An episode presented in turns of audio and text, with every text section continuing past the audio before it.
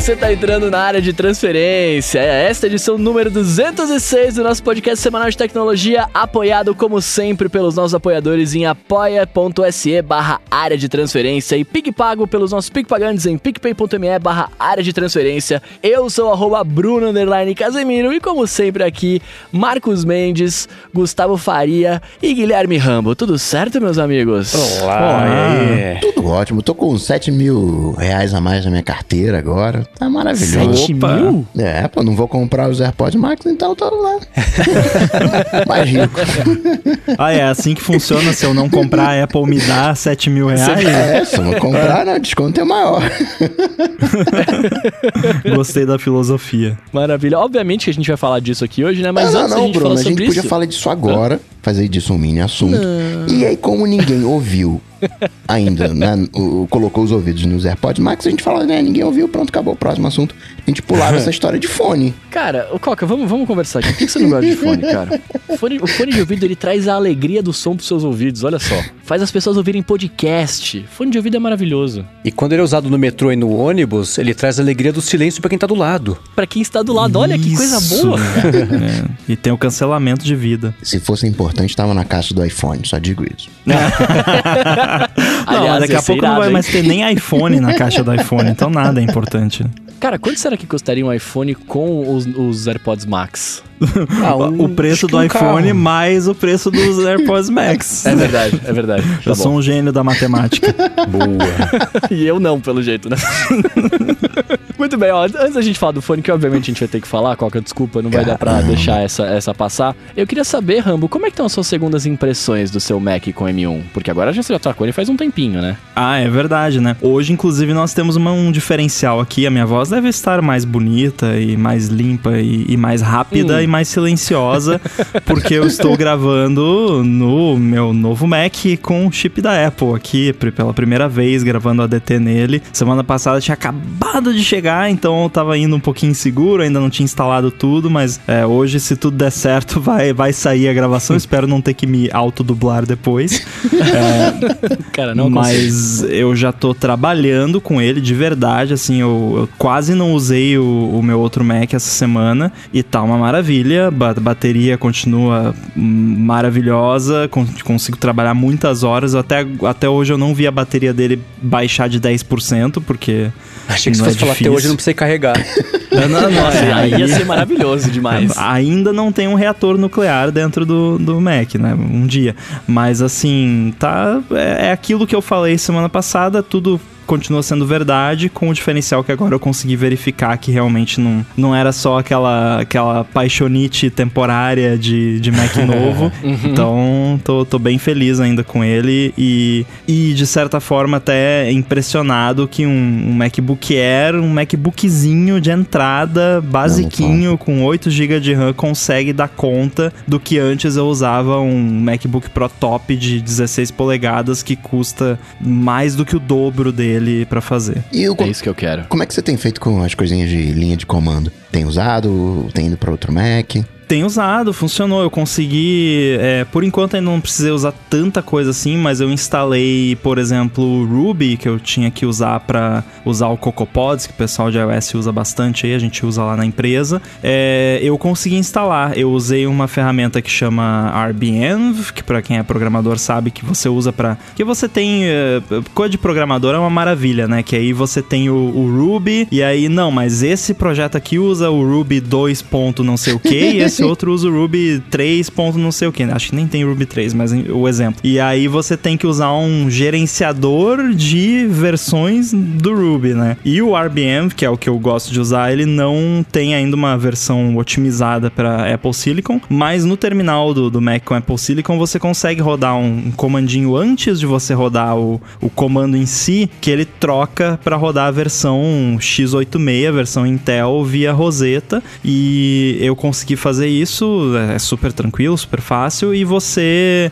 através disso, consegue instalar. Então eu tenho o Ruby instalado aqui, e engraçado, o Ruby que ele instalou é uma versão nativa. Então quando eu rodo comandos em, em Ruby aqui, ele já tá rodando nativo sem Rosetta. Mas, assim, na real mesmo, o Rosetta é tão bom que, a não ser que seja uma coisa extremamente sensível à performance, você não nota a diferença. Hoje, por exemplo, eu estava editando o podcast aqui no Adobe Audition, que ainda não é otimizado, e com exceção de que a primeira vez que eu fui rodar ele, ele demorou um pouquinho mais para abrir, porque ele estava fazendo ali a, a tradução. É, depois disso, ele roda normal, até mais rápido do que no outro Mac, apesar de ainda não estar tá otimizado. Bacana. Eu vi também uma galera que tá clonando, copiando, duplicando o terminal e nessa cópia tá forçando ela a rodar com Rosetta. Então uhum. você passa a ter o terminal antigo, né? Todas as coisinhas funcionando lá x86 de boa, graças ao, ao Rosetta. E sim, rolando de boa, a galera não tem encontrado dificuldade, não.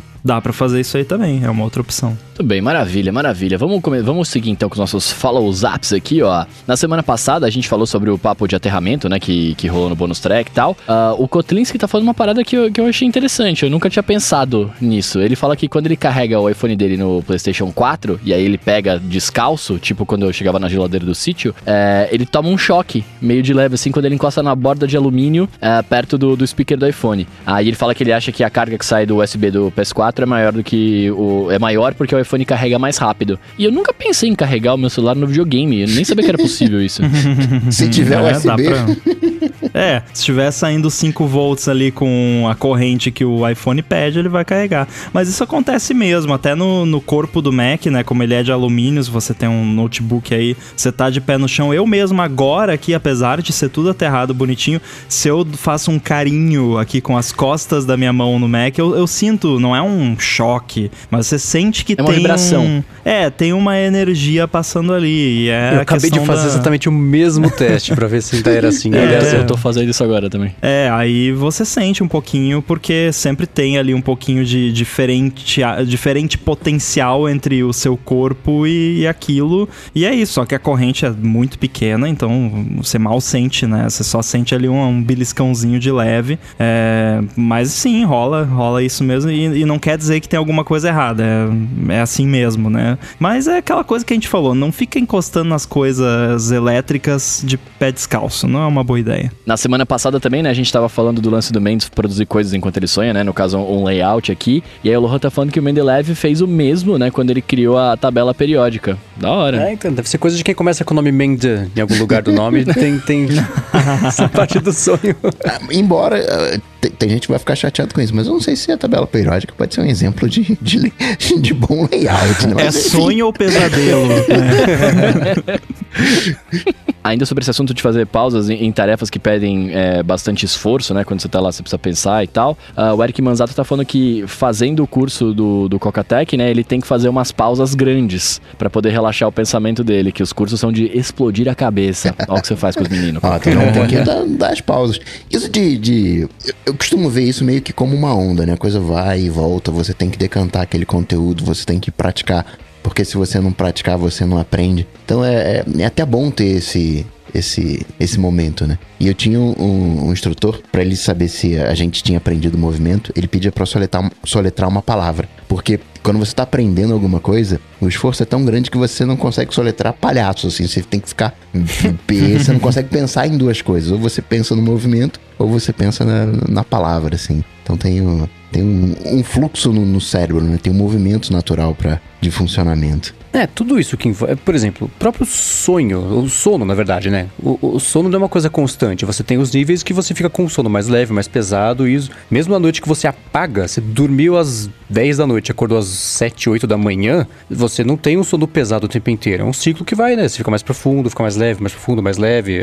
Tem hora que você sonha, hora que você não sonha. Então, nada mais natural do que esses ciclos também aplicados à atenção, a você conseguir tirar o máximo proveito. Que é impossível se concentrar 100% do tempo ou se desconcentrar 100% do tempo, apesar de ser um pouco mais fácil. Mas, mas ainda assim, é, é, esses ciclos são, fazem parte de, de qualquer tipo de, de, de experiência cognitiva que você queira, esteja fazendo, seja ela consciente ou não, né? E sobre, e sobre as discussões, né, que vem rolando sobre o, o, o chip M1 tal, que o que, que ele representa para o mercado e tudo mais, uh, o Josué Júnior mandou um link pra gente, né, com um vídeo do Fábio Akita, que ele fala mais sobre isso, né, é uma explicação bem bacana e aprofundada né, em português sobre o impacto dessa mudança. É, eu vi o vídeo, eu recomendo inclusive o canal do Akita é muito bom para quem quer entender um pouco mais de tecnologia ou para quem quer ser programador, é, é bem bacana e, e, esse vídeo dele realmente dá uma explicação muito boa e, e bem fácil de seguir sobre o que que esse novo processador representa. O único, a única escorregada que ele dá é no processo de tradução,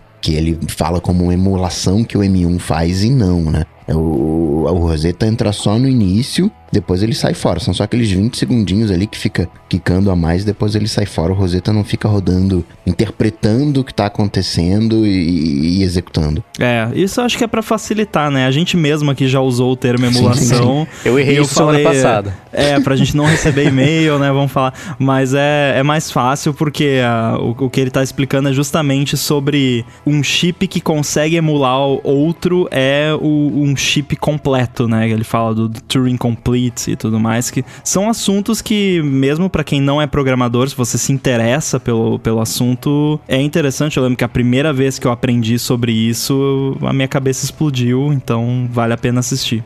Link tá aqui na descrição. Maravilha. Follow-ups finalizados, meus amigos. Antes da gente começar o nosso primeiro assunto, a gente queria pedir para vocês, né, que estão nos ouvindo agora, ajudar a gente a escolher os vencedores do nosso quarto. É o quarto prêmio já? Acho que o prêmio é, Melhores do Ano é o quarto, né? Porque a gente tá no quarto talvez, ano, acho que é um por ano, é. né? Não é sei isso? se 2016 X, a gente fez. X prêmio Bola de Cristal. não, não é Bola de Cristal. Melhores do Ano.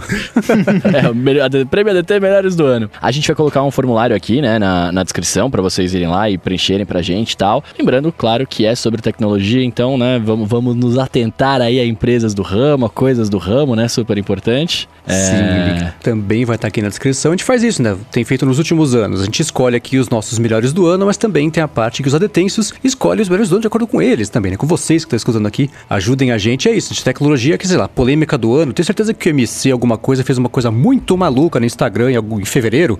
Mas como esse não é o foco exatamente do podcast, a gente fala sobre. Vamos falar sobre as polêmicas, enfim, as notícias, as novidades bacanas aqui do mundo da tecnologia. É sempre bacana pegar aqui o que é, né, a gente vai, vamos anunciar aqui agora o último episódio do ano do ADT, vai ser na semana que vem.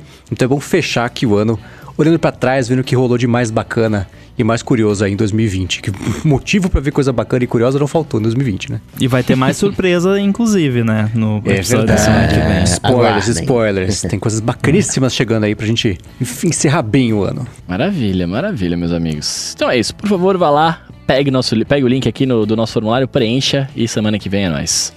Muito bem, vamos começar então com o nosso primeiro assunto aqui. É, a galera tá esperando os AirPods, mas calma, calma. Primeiro a gente tem outras coisas para falar, é, principalmente do que, que tá acontecendo no mundo dos streams, né, cara? Dos streamings, não dos streamers, dos streamings, cara. Ah, tá rolando um monte de coisa e, e assim, é, rolou, rolou o, o, lance da Warner, né, tal. Mas antes, antes eu só queria fazer um comentário porque tá todo mundo se mexendo nesse lance de, de streaming, né? Tipo, hoje a, a Funimation, que é o lance que eu, que eu falo porque eu falei na semana passada, o retrasado que eu gravei e tal, anunciou a, a compra do Crunchyroll, que é um outro streaming Olha. de anime. Oh, é. Legal, então, assim, cara, o que que tá acontecendo? A gente vai ter um, um, um monopólio das paradas aí? É isso que eu ia falar, no antitrust. é, então. Não, mas daí daqui 10 anos eles mandam desfazer, de boa. É, pois é, né?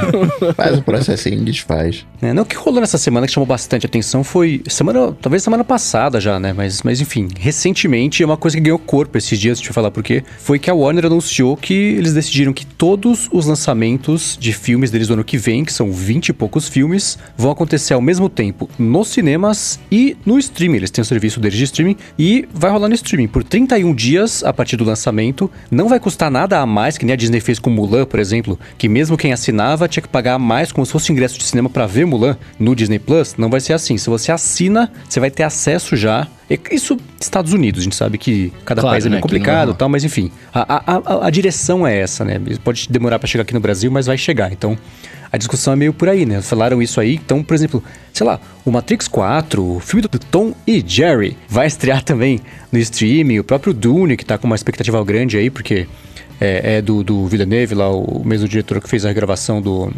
Blade Runner, Space Jam também, Esquadrão Suicida, um monte de filme aí, de franquias grandes, importantes, né? É, e aí, com esse anúncio, eles conseguiram deixar bravos ao mesmo tempo os, nas redes de cinema, né? E o, o, os, os, cineastas, não só diretores, mas toda, toda a galera que conta com a bilheteria para valorizar o passe, para engordar a carteira, não, para ganhar dinheiro, para pagar salários, enfim. Isso é uma coisa que, que mexeu bastante com todo mundo. O Christopher Nolan puxou essa fila né, das críticas, apesar de ter sido mais recentemente que ele falou. Ele falou assim: eu, o Christopher Nolan sempre fez filmes com a Warner, né, desde o Insônia ou Amnésia, um, um dos, uma das duas doenças. É, ele, ele é, começou e fez até o Tenet fez lá com eles agora também. E ele falou: fui dormir sendo parceiro do melhor estúdio do mundo, acordei sendo parceiro do pior serviço de streaming do mundo, né? E dá uma cutucada, claro. Mas assim, o é, Nolan e os cinemas estão. Ganham um contrato. estão bastante uhum. bravos aí. Mas eu fico pensando, né? O que os cinemas poderiam fazer e os estúdios também, né? Nesse mas cenário vamos, e. Vamos combinar uma coisa. É, é difícil, é difícil isso não acontecer, né? Porque, tipo assim, a, a o, o, lance do streaming é você produzir o seu conteúdo, as, as, os estúdios, as produtoras, enfim, tá todo mundo começando a produzir os próprios conteúdos, né? É, eles quererem disponibilizar na plataforma deles porque eles vão ganhar mais dinheiro com isso, era uma coisa meio óbvia, né? O lance de você ter que pôr no cinema primeiro era muito mais, na minha humilde opinião, né? Era muito mais um lance de, tipo, ah, você poder concorrer a prêmio ou você poder, sei lá, é, ter, fazer alguma coisa que obrigaria as pessoas a irem no cinema. Mas é, pandemia rolando, as pessoas revendo hábitos de saúde, revendo ficar dentro de lugares fechados, etc. É meio óbvio que isso ia rolar, né? Então, aí algumas coisas, né? Primeiro eu tava pensando se o Nolan foi aquele que falou que Netflix não era cinema, mas esse foi o... Não, foi o Spielberg. ah, foi o Spielberg, tá. Então, primeira é. coisa. Scorsese, não, Scorsese falou outra coisa. Isso vai começar agora com Mulher Maravilha, semana que vem, dia 17. Segunda coisa, vai passar na HBO Max. HBO Max é, é assim, não é um, um, serviço de streaming para começar, né? Ninguém assina Já tem negócio. tela cheia no Mac? é,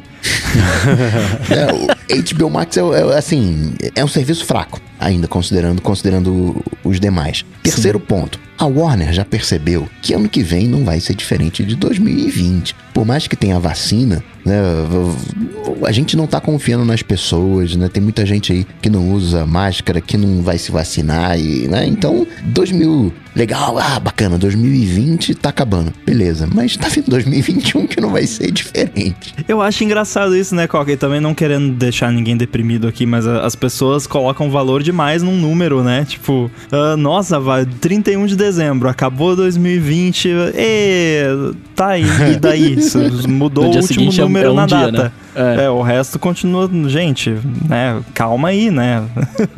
e, e, outra coisa, né? Entrando nessa linha do que o, do que o Bruno tá falando, tirando questões sociais, né? Que né, tem sempre que fazer aquela reserva, a questão do emprego, muita gente né, trabalha com as salas de cinema propriamente tal. Mas vamos combinar aqui que o cinema já deu. Cinema é uhum. LP, é CD. E hoje, tirando o Mendes, né, que gosta de LP, que vai nas lojas, ele vai na loja e fica sozinho na loja porque ninguém mais faz isso. A gente vai num cinema muito mais para um entretenimento, né? A família tá no shopping. Por que, que vamos fazer aqui? Ah, vamos pegar aqui um, faz parte da brincadeira do, do, do, do, entretenimento ali, da, daquele passeio do shopping, você ir pro cinema. Quem vai no cinema não é um amante de cinema, né? não é a, a, a, família, não, nós somos amantes de cinema. Não, a família só quer ter um pouquinho, sei lá, de paz, de conforto, sentar, descansar a perna, alguma coisa ali o filho vai ficar entretido ali algumas horas ali, não, tá legal, vamos, vamos pro cinema. O, e se for possível fazer isso em casa, talvez role, talvez não role fazer em casa, porque a criança vai ficar agitada, talvez tenha uma magia da sala de cinema.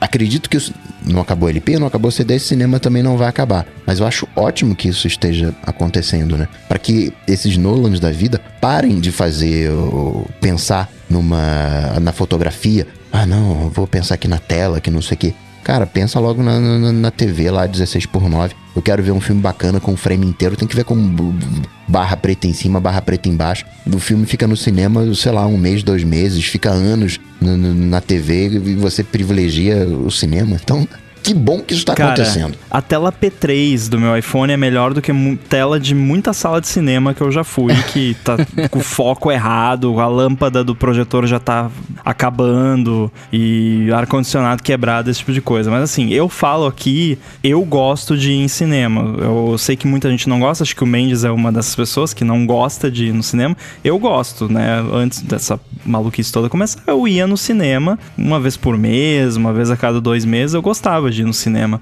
É, e é bem isso que o Coca falou. O, o cinema é, é, tem toda uma experiência agregada que vai além de você simplesmente assistir ao filme, né? Você vai no shopping, aqui no Brasil principalmente é shopping. Você vai lá, você janta, você vai no cinema, você compra pipoca que custa o preço de um AirPods Max. É, você... E aí, e aí acontece a mágica, né? Que a empresa de cinema tira 180 reais de você com ingresso e mais uma pipoca. É, Essa é a mágica. Não, mas enfim, você vai lá e, e, eu não consigo olhar para essa situação toda, principalmente as reações de, de, de certa, certos grupos, e não, não ter a mesma reação que eu tive com a história de Uber versus táxis, né? E Uber aqui entendam aplicativos de transporte, não a empresa Uber propriamente dita. Que é aquela coisa, é o, é o, pessoal que de uma de um certo monopólio, né? Porque você muita gente vai no cinema assistir o filme que lançou essa semana, porque aquele é o único jeito de assistir aquele filme, legalmente, pelo menos.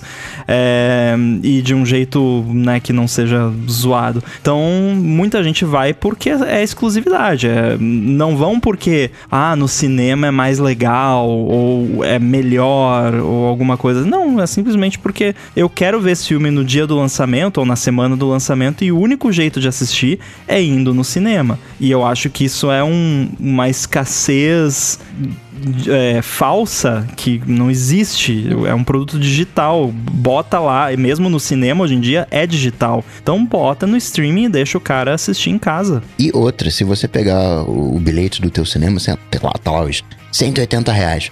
Aí vem a discriminação, 90 reais de impostos, porque 50%.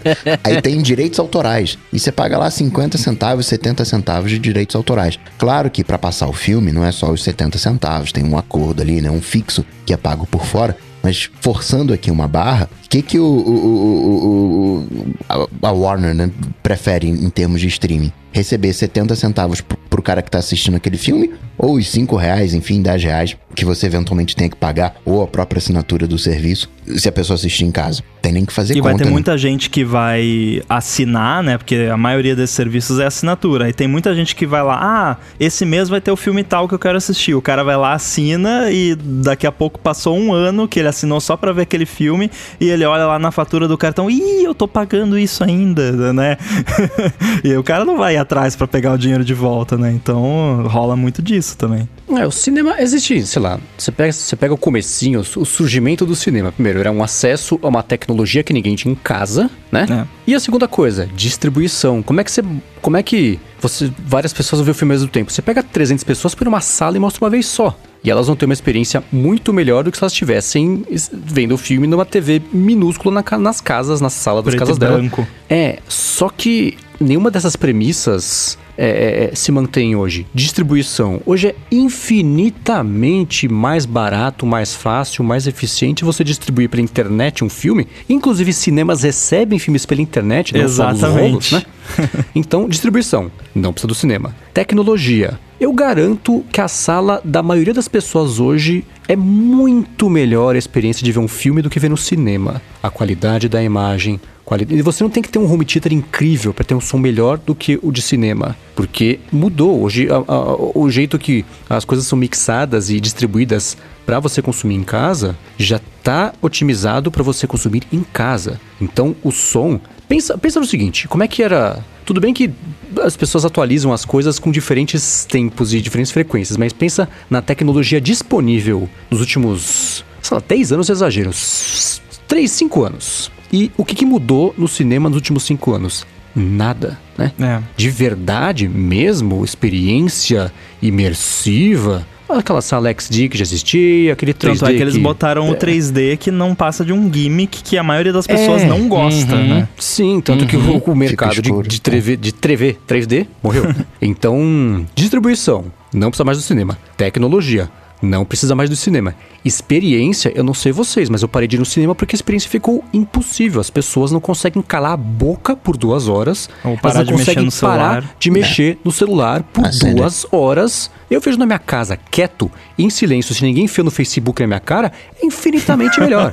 Então, não existe nenhum motivo hoje que justifique ir ao cinema racionalmente. É legal ir no cinema? Claro que é. É uma experiência legal como entretenimento, assim como é legal dar uma volta, ir num restaurante, ir no bar, ir no circo, ir no teatro, porque é legal, é divertido. Mas tirando essa parte que é só de. O que, que eu vou fazer por duas horas pra me entreter? Beleza, cinema é bacana, é uma opção. Mas tirando isso, nenhuma outra coisa justifica uh, um motivo de verdade de ir no cinema. Então, o, o Coca acertou a falar que ah, é como se fosse vinil, como se fosse fita cassete. Sempre vai ter esse. Sempre vai ter, né? Você pode ter a mostra de cinema de filmes antigos. Você vai ter os entusiastas, os entusiastas do cinema, sétima arte, C maiúsculo, que vão. Mas isso não vai sustentar um mercado mundial. Só que é inevitável esse caminho. Então a Warner só foi a primeira a fazer mais cedo por causa do coronavírus uma coisa que todo mundo mais cedo ou mais tarde ia acabar fazendo. Os cinemas vão achar ruim, que nem eles acharam ruim quando a Netflix concorreu ao Oscar, que nem eles acharam ruim quando a Universal lançou só o filme Trolls 2. O que, que é o Trolls 2? Não saiu no cinema nada. Mas nunca mais vamos passar aqui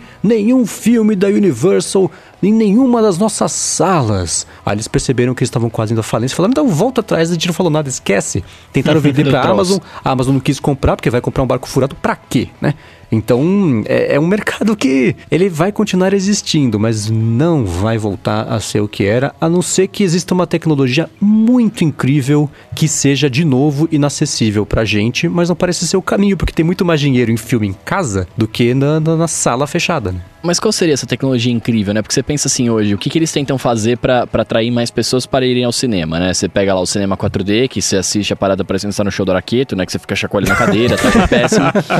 É, você tem, sei lá, salas VIP com poltronas confortáveis, etc., mas que custa, tipo, todo o dinheiro que você tem na carteira naquele momento. E então, que a assim, poltrona da sua casa ainda assim é mais confortável, ainda porque assim não é vai mais ter confortável. chutando atrás. Eu vou olhar da seguinte maneira, Bruno. Eu acho que tem muita tecnologia no cinema. Né, acho que ela é, é, evolui. Né, eu penso um pouco diferente do Made, né? Que congelou. Não, a tecnologia continua avançando. A questão É é. a criptografia que eles usam lá do DRM do cinema. É maneiro. É, maneiro. não, mas é tipo 4G e 5G, que melhor, qual que é a melhor percebida de verdade? a, a banda larga lá dedicada e tudo mais. Só que, que- a maneira que eu vejo é o seguinte: a questão é que a, a vantagem competitiva que tem o cinema diminuiu. né? O cinema ficou próximo da TV. Né?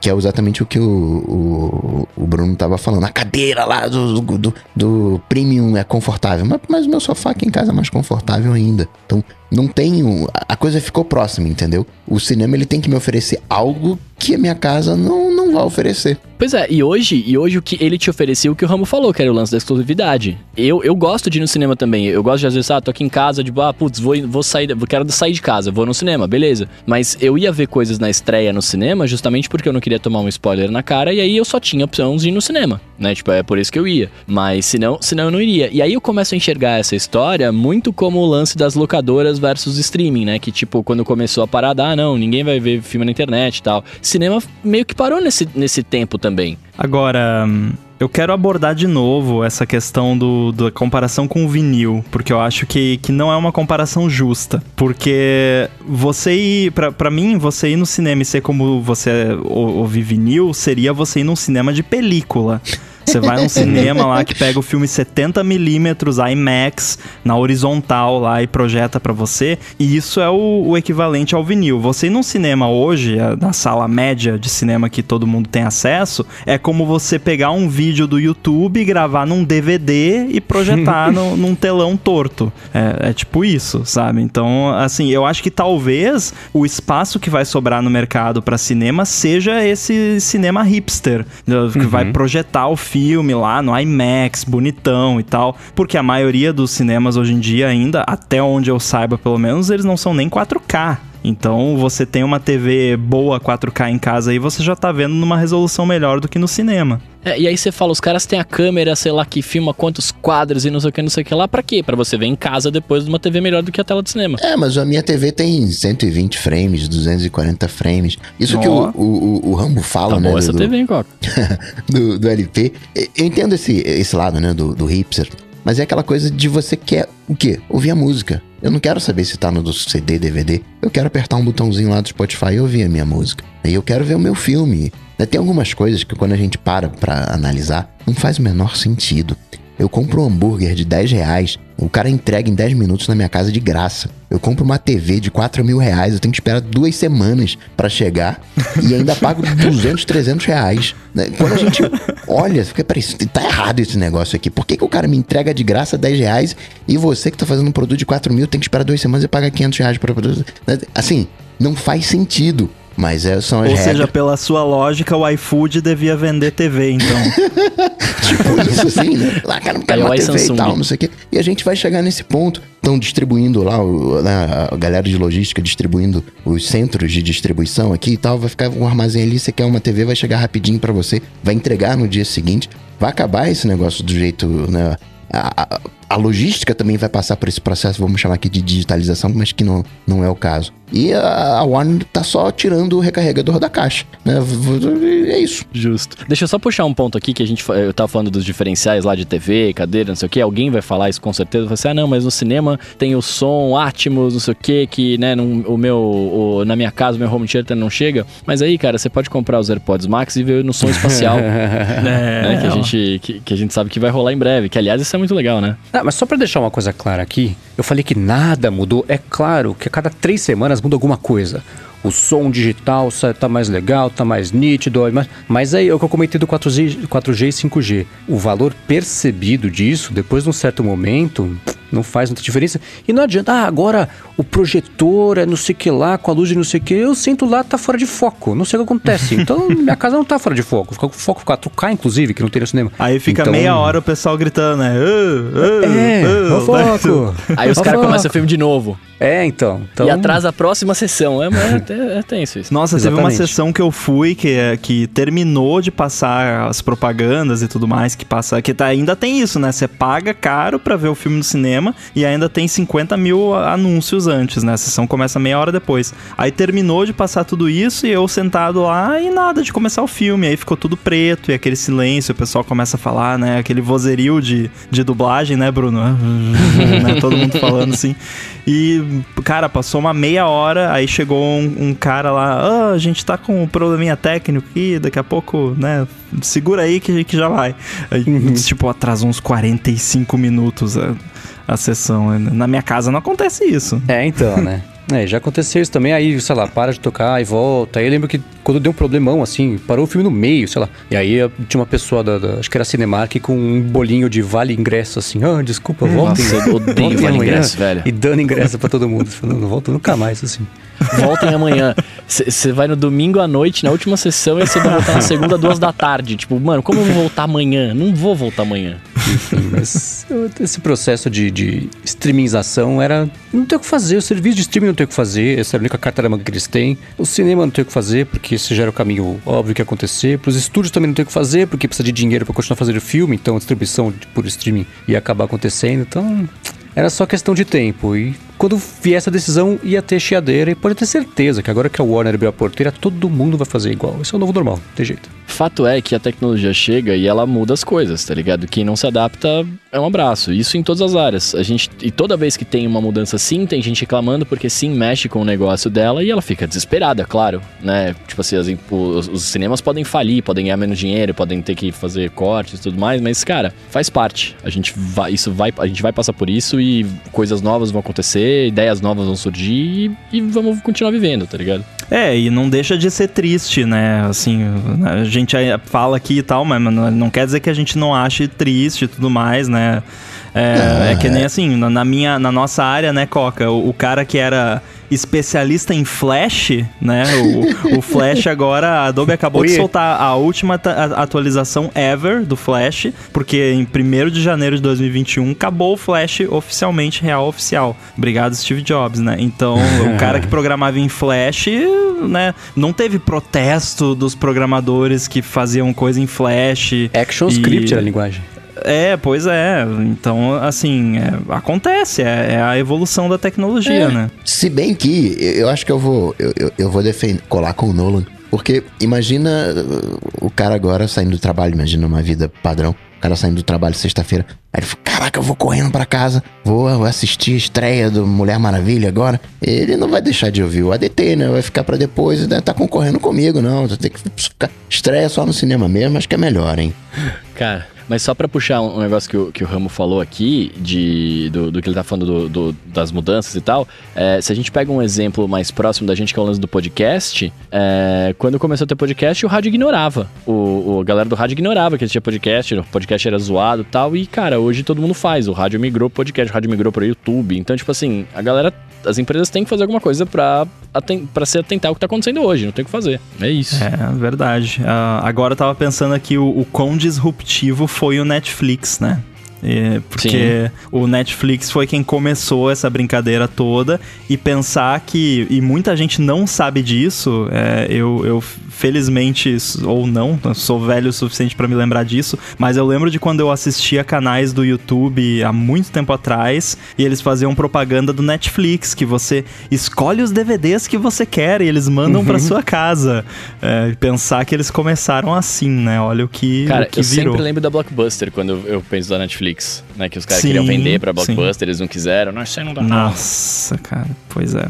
O Netflix foi o iPhone do- dos serviços. Acho que, que dá pra chamar assim, E a, né? Que... e a Blockbuster foi o Balmer das locadoras, é isso? É, pois é, ou a Blackberry das locadoras, sei A lá. Blackberry. é. Muito bem, muito bem, cara. Mas, né, é, a gente tá, a gente, como a gente falou, né, a gente tá vivendo num, momento em que as coisas estão mudando, né, e, e é inevitável, as empresas vão ter que se, se, se adequar a isso. E aí, fala, puxando esse gancho de mudanças, etc., é, rolou também essa semana, semana passada, acho que foi essa semana, né, não lembro agora, ah, o Facebook sendo processado por uma coligação de 48 estados americanos, né, que os caras pedem que o Facebook seja, é, tá acusando ele de práticas anticompetitivas, né, tal, e pede que ele devolva as compras, né, do, do Instagram, do WhatsApp e, e coisas do tipo, e que seja, e que avise quando for fazer alguma aquisição de alguma coisa mais pra frente, né. É... Devolver pra E aí? quem? Eu não entendi. O Facebook comprou.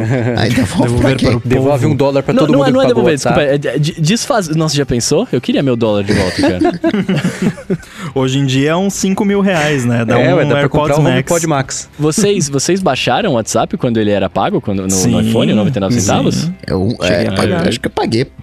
Acho que eu peguei numa promoção gratuita. Aí tinha uma promessa que era lá de um. Ia ser um dólar por ano, um negócio assim. Mas acho que eu paguei uma vez, ou nunca paguei. Mas sou desse tempo do, do início. Não, o que aconteceu foi que o Federal Trade Commission lá, o- não é o Procon, mas é tipo o, o órgão americano que regulamenta todo o mercado e a atuação das empresas e tudo mais, tá abrindo esse processo contra o Facebook, depois de fazer essa consulta aí, são 46 promotores de estados e mais do Distrito de Colômbia e mais do território do Guam. Todo mundo entrou na brincadeira aí pra falar que o Facebook atua de várias formas de, de- de- com práticas de competitivas. Então, uma das coisas é desmembrar, que é a coisa que, assim, é o segredo aberto mais mal guardado dos últimos anos da tecnologia é que isso ia acabar acontecendo. Todo mundo sabia, eu sabia, vocês sabiam, o Facebook sabia, o FTC sabia que ia chegar esse pedido de fazer o Facebook separar a operação do WhatsApp, a operação do Instagram, e não é só ser empresas separadas, é não ter mais nada a ver uma coisa com a outra, o Facebook não conversa mais com o WhatsApp, que não conversa mais com o Instagram, separar de verdade, essa é uma das coisas. Segunda coisa, é esse negócio, é- é é, é, que eles acusam, por exemplo, o Facebook de impedir os desenvolvedores de adotarem recursos e terem aplicativos e fazerem coisas que se liguem no Facebook e na concorrência também. Então eles deram um exemplo que é antigo do Vine lá, que era o a- o, o TikTok do Twitter, antes do TikTok, que o Twitter não soube o que fazer direito com ele. é, tinha as APIs do Facebook, mas não conseguia. Eles bloquearam o Vine de se conectar com as coisas do Facebook, porque aí as pessoas não conseguiam buscar os amiguinhos do Facebook para chamar para brincar no Vine. Essa é a segunda coisa. Então, atitudes anticompetitivas para cima de desenvolvedores, pressionando a galera a não deixar a, concorrência crescer junto com o Facebook. A terceira coisa é isso, né? Obrigado daqui para frente o Facebook a pedir autorização sempre que ele quiser comprar alguma outra empresa e ele não vai comprar mais nada. Um pão francês não vai conseguir mais, por enquanto, pelo menos. Esse é bem o cenário ali de, de para eles pedir autorização.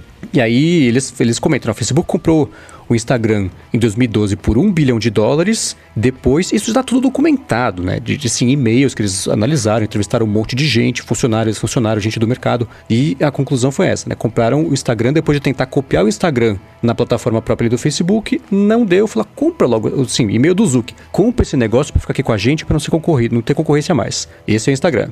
WhatsApp é a mesma coisa, custou 12 bilhões, mas foi isso. Tentaram concorrer com o Facebook Messenger, não conseguiram comprar no WhatsApp para eles serem os donos da principal plataforma e usar o poder do próprio Facebook, claro, para impedir que uma concorrência maior surgisse até hoje.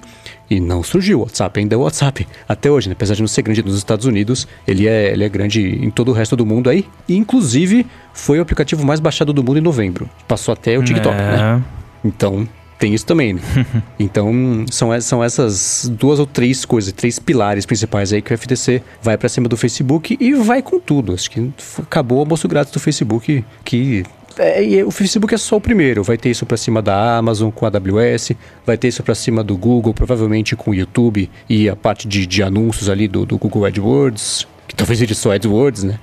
Então acho que, que era meio, da meio óbvio Apple que ia acabar acontecendo. também. Né? Apple, o- App Store. Hoje ainda teve uma, uma parada engraçada, que inclusive foi envolvendo o WhatsApp, né? Que eles tiveram, eles lançaram um, um esclarecimento, né? Daquele novo cartãozinho de privacidade que vai ter na App Store, meio que falando, pô, como é que fica isso? Porque a gente tem que colocar essa parada aqui pro, pro WhatsApp e, e assustar todo mundo pela quantidade de dados que a gente coleta, mas a Apple não precisa fazer isso pros apps deles, né? E aí a Apple imediatamente já soltou, né? Não, a gente vai fazer também, vai estar lá no site, vai estar na App Store, então quem quiser ver pro, pros nossos apps vai poder ver também. Tem um fato interessante sobre essa aquisição do, do Instagram, que foi, é, era tipo assim, o, o pessoal do Instagram tinha o, o valuation deles lá de 500 milhões, e a- inclusive eles achavam caro, né? Não, não, 500 milhões é, vou botar um preço aqui pra não vender, né? Vou botar um preço pra valer a pena. Aí o Facebook chegou e falou: não, a gente tá um bilhão, pode ser? O- e nesse processo também os procuradores querem ter acesso aos documentos da decisão de, de, de compra, né? Do Uhum. ONAVO, de entender, né? pô, como é que você decidiu comprar, né? Qual foi a tua, tua lógica aí, que tipo de dado você tinha que chegou à conclusão que isso fazia valer a pena. Tem, agora tá rolando aquele Make Amazon Pay, alguma coisa assim, né? Exigências em cima da, da Amazon. O único que tá de boa, por enquanto, curiosamente, é a Microsoft, né? Ninguém tá batendo na Microsoft, né? Tá, dos grandes aí tá, tá, tá de boa. A Apple só tem essa coisinha da App Store, não não sei uh, o que que vai rolar, mas o Facebook estão tão indo com tudo. Mas eu não, não consigo ver isso se desdobrando em alguma coisa, né? Separando o Instagram, separando o WhatsApp, não consigo, não consigo ver isso acontecendo. Ok, de proibir novas grandes aquisições, mas o que já tá comprado, sacramentado, acho que não desfaz, não. Eu acho complicado também, eu acho, inclusive eu não sei se eu seria a favor, embora eu adoraria que, né, pudesse poder usar o Instagram sem culpa, né? Mas assim, Exatamente. é, é complicado você ser, com- você criar um precedente desse nível de tipo sete anos depois de uma aquisição você poder chegar lá e falar não desfaz aí, né? Inclusive, a- se eu não me engano, talvez o Mendes saiba, mas a, a FTC não tem que aprovar aquisições e, e ela não teve que aprovar a aquisição do, do Instagram. Ela provou. Teve. É, então assim, pô, como é que você aprova e depois vem dizer que não, né? Tipo, você que dá um a presente desculpa- e depois quer de volta, né? É, mas a desculpa é, ah, a gente não sabia onde ia dar, não sei o quê. então não fizeram o trabalho de casa, né? É, o que eu penso fizeram, disso é, é. também, de você desfazer a parada, é que aí, pô, é, independentemente de qualquer coisa, teve uma transação ali, os caras tinham uma, tinham uma grana. Se você desfaz, você tem que, te- teoricamente, devolver o dinheiro, mas aí você tem que devolver esse dinheiro com correção, enfim, quem que vai e como ter que essa você grana? garante que não vai ter um back channel depois? Tipo, tá bom. O, o- e essa é a minha maior preocupação, na verdade. Beleza, Instagram não é mais do Facebook, o WhatsApp não é mais do Facebook. Como que você tem certeza que lá no, no- na garagem do Zuki não tem um servidorzinho lá que tá sincronizando os dados entre o, o WhatsApp e o Facebook, sabe? É impossível você impedir isso na prática. E outra, né? é, a gente sabe como é que vai ser. Imagina que quebrou. Daqui a seis meses descobre esse negócio. Ah, puxa, foi um bug, foi um erro. Não sabíamos, não vai mais acontecer. Daqui a três meses, mesma coisa. E nem precisa ser de dizer que é um erro, não. Coloca lá nos termos de uso. E o Instagram, né, unidade independente do Facebook, compartilho dados com o Facebook. Pronto, acabou. tá lá nos termos de uso.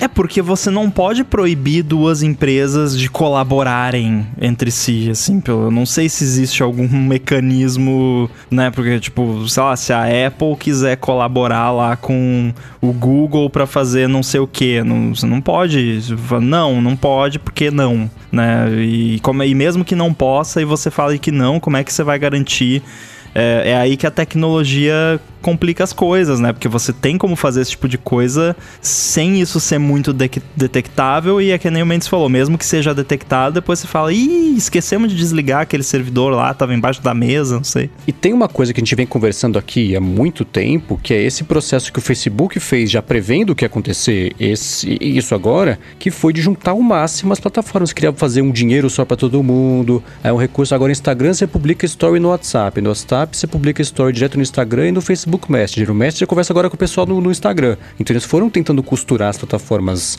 cada vez mais para falar é impossível separar. Se você separar, vai quebrar. Vai, aí o FTC tem que falar, tá, vai quebrar. Aí você conserta. Você não, você, você fez de propósito, agora arruma de propósito também. Então, e o FTC, é, aí volta aquele papo que a gente tem, né? Daquele monte de velho babão tomando decisão sobre coisas que não entendem. E é o fato de eles terem aprovado essa compra sem pensar no potencial estrago que isso poderia ser causado, não daqui a uma semana, mas daqui a oito anos, no caso da compra do, do, Instagram, daqui a seis anos, no caso da compra do WhatsApp. Então, é, é, mas é, a lição tá dos dois lados aí, né? O, FTC, espero, tenha aprendido também com isso e tenha sacado que ele tem que pensar no potencial muito longo prazo e fazer lição de casa de verdade antes de aprovar compras gigantescas dessa, né? Se em 2012 o Facebook optou por pagar um bilhão de dólares, motivo tinha, né? Não era, não foi generosidade, né? Foi e olha que loucura, né? De 2012 para 14 já aumentou um pouquinho, né? Foi 12 bilhões ali o WhatsApp, que estrategicamente, tudo bem que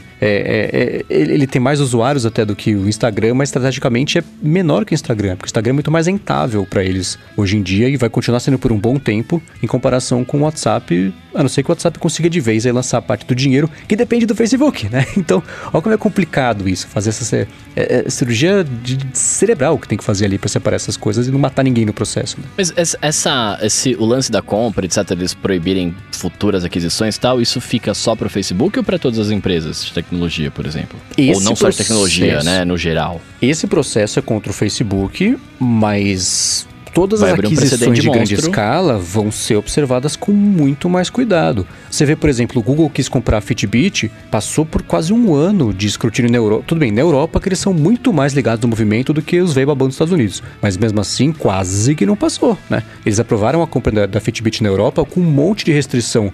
Não pode usar os dados de saúde dos usuários de Fitbit para direcionar anúncio no Google, não pode usar isso também. Sim, tem, eu não lembro de cabeça agora todas elas, mas tem restrições que eles vão ter que seguir, porque senão vão tomar multa, eles vão, não vão seguir, vão pagar a multa, mas ainda assim você começa a ver um pouco mais de direcionamento aí nessa na instrução mesmo de quem toma essa decisão de conseguir pensar e se antecipar as possíveis questões novas que vão surgir com cada uma dessas aquisições. Né? Então, isso é só sobre o Facebook, mas a próxima grande aquisição, se a Apple quiser comprar o Spotify, por exemplo, vai ter um pouco mais de escrutínio do que existiria antes é, pelo aprendizado do, do, que aconteceu com o Facebook de liberar sem pensar no que podia acontecer. Não, mas tudo bem, o, o, se a Apple quisesse comprar o Spotify, beleza, porque o Spotify não, teoricamente não precisa se vender, né? Ele só se venderia, sei lá por quê, mas não precisaria, mas já é uma empresa grande. Né? Não, mas... Isso é um argumento que o... Porque teve também o processo do, dos District Attorneys lá, dos, dos, estados e tudo mais, que aí a FTC depois veio meio que depois, mas é meio que tudo junto. É uma zona. Uhum.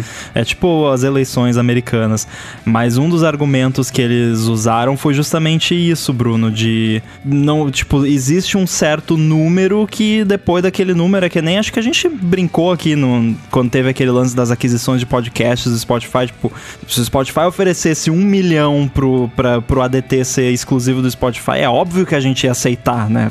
Né? A gente não é besta. Então, assim, é aquela coisa. Ah, o Spotify não quer se vender. Pô, mas chega lá, a Apple oferece 200 bilhões pelo Spotify. Tô chutando um número absurdo aqui, né? tem um certo ponto que não tem número que você não. que todo você mundo tem um né? preço. Né? Claro. Né? mais tem, baixo tem um que certo seja. número. É, exatamente. Então, no caso do Instagram lá, os caras tinham. Acho que a equipe deles era, sei lá, 13 pessoas, 15 pessoas Uhum. na época que o Facebook comprou eles, os caras chegam com um bilhão, você não vai vender? É óbvio que você vai vender. Então, mas, o, e- e- então, é- mas é, é isso que eu queria falar. O ponto, o ponto não é esse. O ponto é assim, tipo, o Spotify não precisa se vender porque hoje ele é uma empresa grande, consolidada, blá, blá, ele se venderia apenas pelo dinheiro, né? Tipo, não, não porque ele precisaria ser comprado para continuar existindo. Mas pensando numa outra, pensando em escalas menores, você fala assim, ah, hoje eu não posso mais comprar, o Facebook não pode fazer mais compras bilionárias, né? Mas de repente, tipo, uma empresa de vou, vou, vou sonhar com os meus óculos aqui. A Apple tá comprando empresas de realidade virtual aí, de reconhecimento, sei lá o quê, pra agregar lá pra eles fazerem tecnologias novas de óculos, etc. É, e- eles fariam um critério desse, tipo, ah, não, você não pode comprar essa empresa porque aí você tá comprando todas do mercado que são focadas nesse tipo de tecnologia, mas são empresas pequenas, né? Tipo, tem- teria que ter uma análise de falar assim, não, mas É essa eu empresa pode crescer, então você não pode comprar. Tipo, como Nesse que, é- é- caso, é difícil isso. Eles compram muita coisinha assim. é, Ah, a empresa que inventou uma lente que tem um não sei o que que a gente quer, sabe? Eles compram muito menos. É assim, eu tô falando da- das- do que eu lembro aqui. É, é claro que podem ter exceções, mas geralmente são coisinhas assim, não. Ah, vou comprar a empresa que tem o negócio pronto. Acho que o exemplo mais recente disso foi a Beats, né? Porque a Beats realmente já tinha produtos, já tinha o serviço de música e tudo mais, tudo meio pronto, né? Mas em geral, via de regra, as aquisições da Apple são mais no sentido de ah, a empresa que inventou a tecnologia do multitouch ali, que depois eles usaram no iPhone e por aí vai. Então eu não sei até que ponto influenciaria nesses casos especificamente, né? Quando o, o- o Facebook comprou o Instagram, o Instagram era pequenininho. Né? A gente hoje tem essa visão, né? O, o Rambo falou lá, 12 funcionários, mas o Instagram não era grande. O, o que o Facebook fez foi conseguir projetar a grandeza do Instagram. É como se você comprasse o Musical.ly né? e transformasse o Musical.ly no TikTok. O Instagram ele fez um pouquinho disso, assim. Né? Com- Quer dizer, o Facebook fez disso o, o Instagram. Né? Manteve o crescimento do Insta- Instagram e tudo mais. Só que não era uma unanimidade. O WhatsApp já era, assim, uma unanimidade, não nos Estados Unidos. Mas tem o. É, é difícil de você prever essas, essas coisas, né? Muito na coisa do, do, do, do potencial, né? Não foi o Facebook comprando uma Netflix já com tudo, toda estabilizada. Não, era, né? era pequenininho. É, mas em 2019, ano passado, saiu que em 2016 o Facebook passou seis meses negociando pra tentar comprar o Musical.ly, não conseguiu. e o Musical.ly foi comprado pelo, pelo, pela ByteDance pra virar o TikTok. Ainda Tentaram bem, comprar né? o, Snapchat. Então, existem...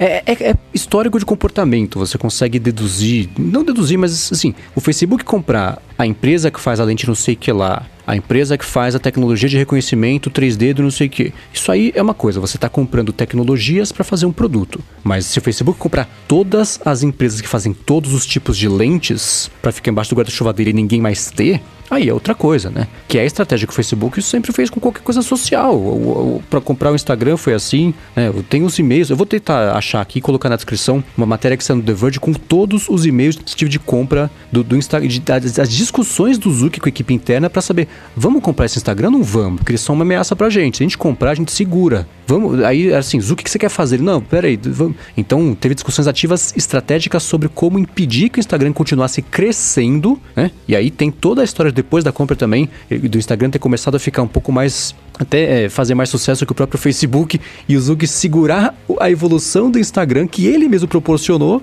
por entre aspas, inveja de que o Instagram estava crescendo mais que o Facebook, era mais legal, estava mais descoladinho, estava com mais usuários, tinha mais engajamento, tudo aquilo que a gente sabe que, que acabou acontecendo, porque o Facebook é aquela sopa do inferno que é. Então, É tipo quando tem uma série e aí o coadjuvante começa a fazer mais sucesso e aí o, a estrela começa a ficar, né, começa a brigar e, e é. sai. é como se Better Call Saul tivesse sido melhor do que Breaking Bad. É, e é verdade isso aí, porque assim, o, Não, não, o é Instagram não tinha nada de especial.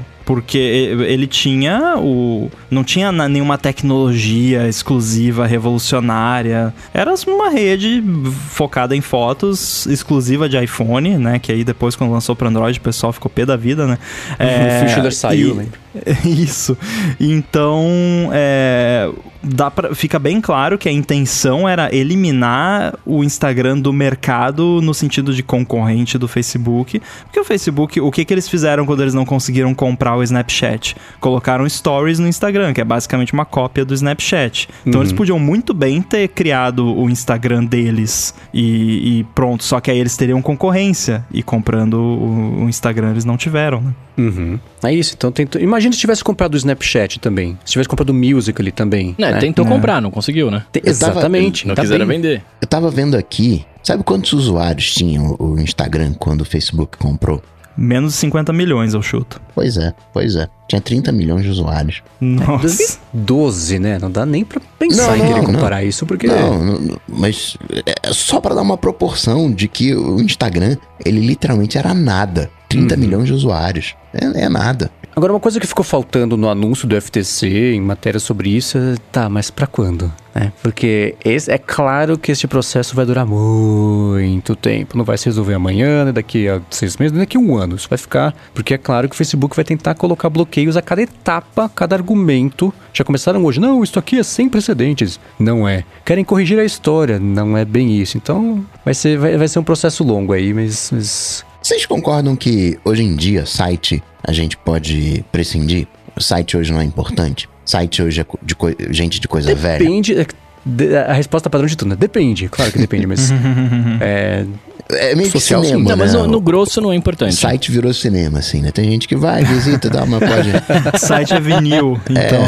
O, o- o lance hoje é rede social e é muito de você descobrir onde é que tá o teu público. Se o teu público tá no TikTok, eu vi você simplista aqui. Se o teu público é de 25 anos pra baixo, você vai de, de TikTok. Se o teu público tá ali de 25 a 45, você vai no Instagram. E se o teu público é de, sei lá, 50 para cima, é Facebook. né? Tirou o, WhatsApp da jogada. Vocês acham que tem uma, uma chance do Facebook acabar? Claro que ele não é eterno, mas do Facebook virar um Instagram, por exemplo? Ahn, eu acho que se precisar separar, a chance é maior. Se continuar como está hoje, não, porque eles, eles são grandes, é aquilo que eu digo, são grandes demais para fracassar. Eles conseguem virar qualquer outra coisa. Já mostraram isso colocando stories, tentando, não conseguindo ainda emplacar reels. Ah, o dinheiro, a moeda libra, não é mais libra, agora vai chamar, como é que chama? Trocar Diem. Ah, agora vai ter pagamento no WhatsApp, não pode ainda, ah, mas então vai ser o carrinho no WhatsApp. Então eles, eles não são bobos, afinal, a gente sabe, né? Mas tendo que separar, quebrando o poder que ele tem, poder de barganha, poder de, de, de, de penetração em vários mercados ao mesmo tempo, jogando o usuário de uma plataforma para outra, aí eu consigo ver um caminho que ele comece a se tornar mais irrelevante do que a concorrência. E aí, você pega, por exemplo, em, sei lá, 2000 e, e alguma coisa, quem diria que o Yahoo não seria o site mais usado do mundo, né? Depois que o Google seria o site mais usado do mundo, não, seria, né? enfim. Quem diria Detalhe. que o Orkut ia acabar, né? É, então a gente tem um monte de exemplo de site que inimaginável, era inimaginável sumir, que sumiram, né? Então, chance tem. E eu diria que tá demorando pro Facebook sumir, né? Porque a, o, a, a, a meia-vida desses serviços antigamente era ali 4, 5 anos, uma coisa assim, né? E, Uhum. e eu, eu acho que o próprio fato dele não ter sumido ainda prova alguma coisa, né? Exatamente, MySpace, né? Lembra? do- Então, É, MySpace. E não tem alguém que diga uma coisa boa do, do Facebook. Não, caramba, o Facebook é bom por causa disso. Todo mundo acha que é, é praticamente unânime não gostar do Facebook. Uhum. E eu, sei lá, deve ter o quê? Quatro abinhas no, no, no Facebook. Pega aquelas abinhas, coloca no Instagram, uma timeline ali, whatever, uns grupinhos ali. Venda já tem, né? Já tem um shoppingzinho dentro do Instagram. Pronto, acabou. Né? Dá pra matar o, o Facebook se for preciso. E tem muita gente que já não usa. O Yahoo foi o site mais visitado do mundo por seis anos, de 2000 a 2006. Foi o Yahoo que liderou, atrás de Google, de MSN, Bons MySpace. tempos. E voltou, tô vendo uma timeline aqui, ele voltou a ser depois de. Tirou o Google de novo e foi por mais uns dois, três anos ali o líder. Então. Agora eu quero saber tem. se isso inclui o tráfego do GeoCities também. que Não, aí, vai aí é trapacear. Essa informação está em construção. o GIF lá do carinha cavando, né? Muito bem, meus amigos, olha só, compras à parte. Eu quero saber aqui, quem, quem vai comprar ou já comprou? já comprei. não, não, o Instagram ou. ou... Não, o, o... É, no Brasil é, tá quase é o mesmo, mesmo preço, né? Vamos combinar. quem, quem vai comprar AirPods Max? Já compraram? Como é que tá isso aí? Eu quero saber de vocês. Eu comprei sob protesto. Primeira coisa, né?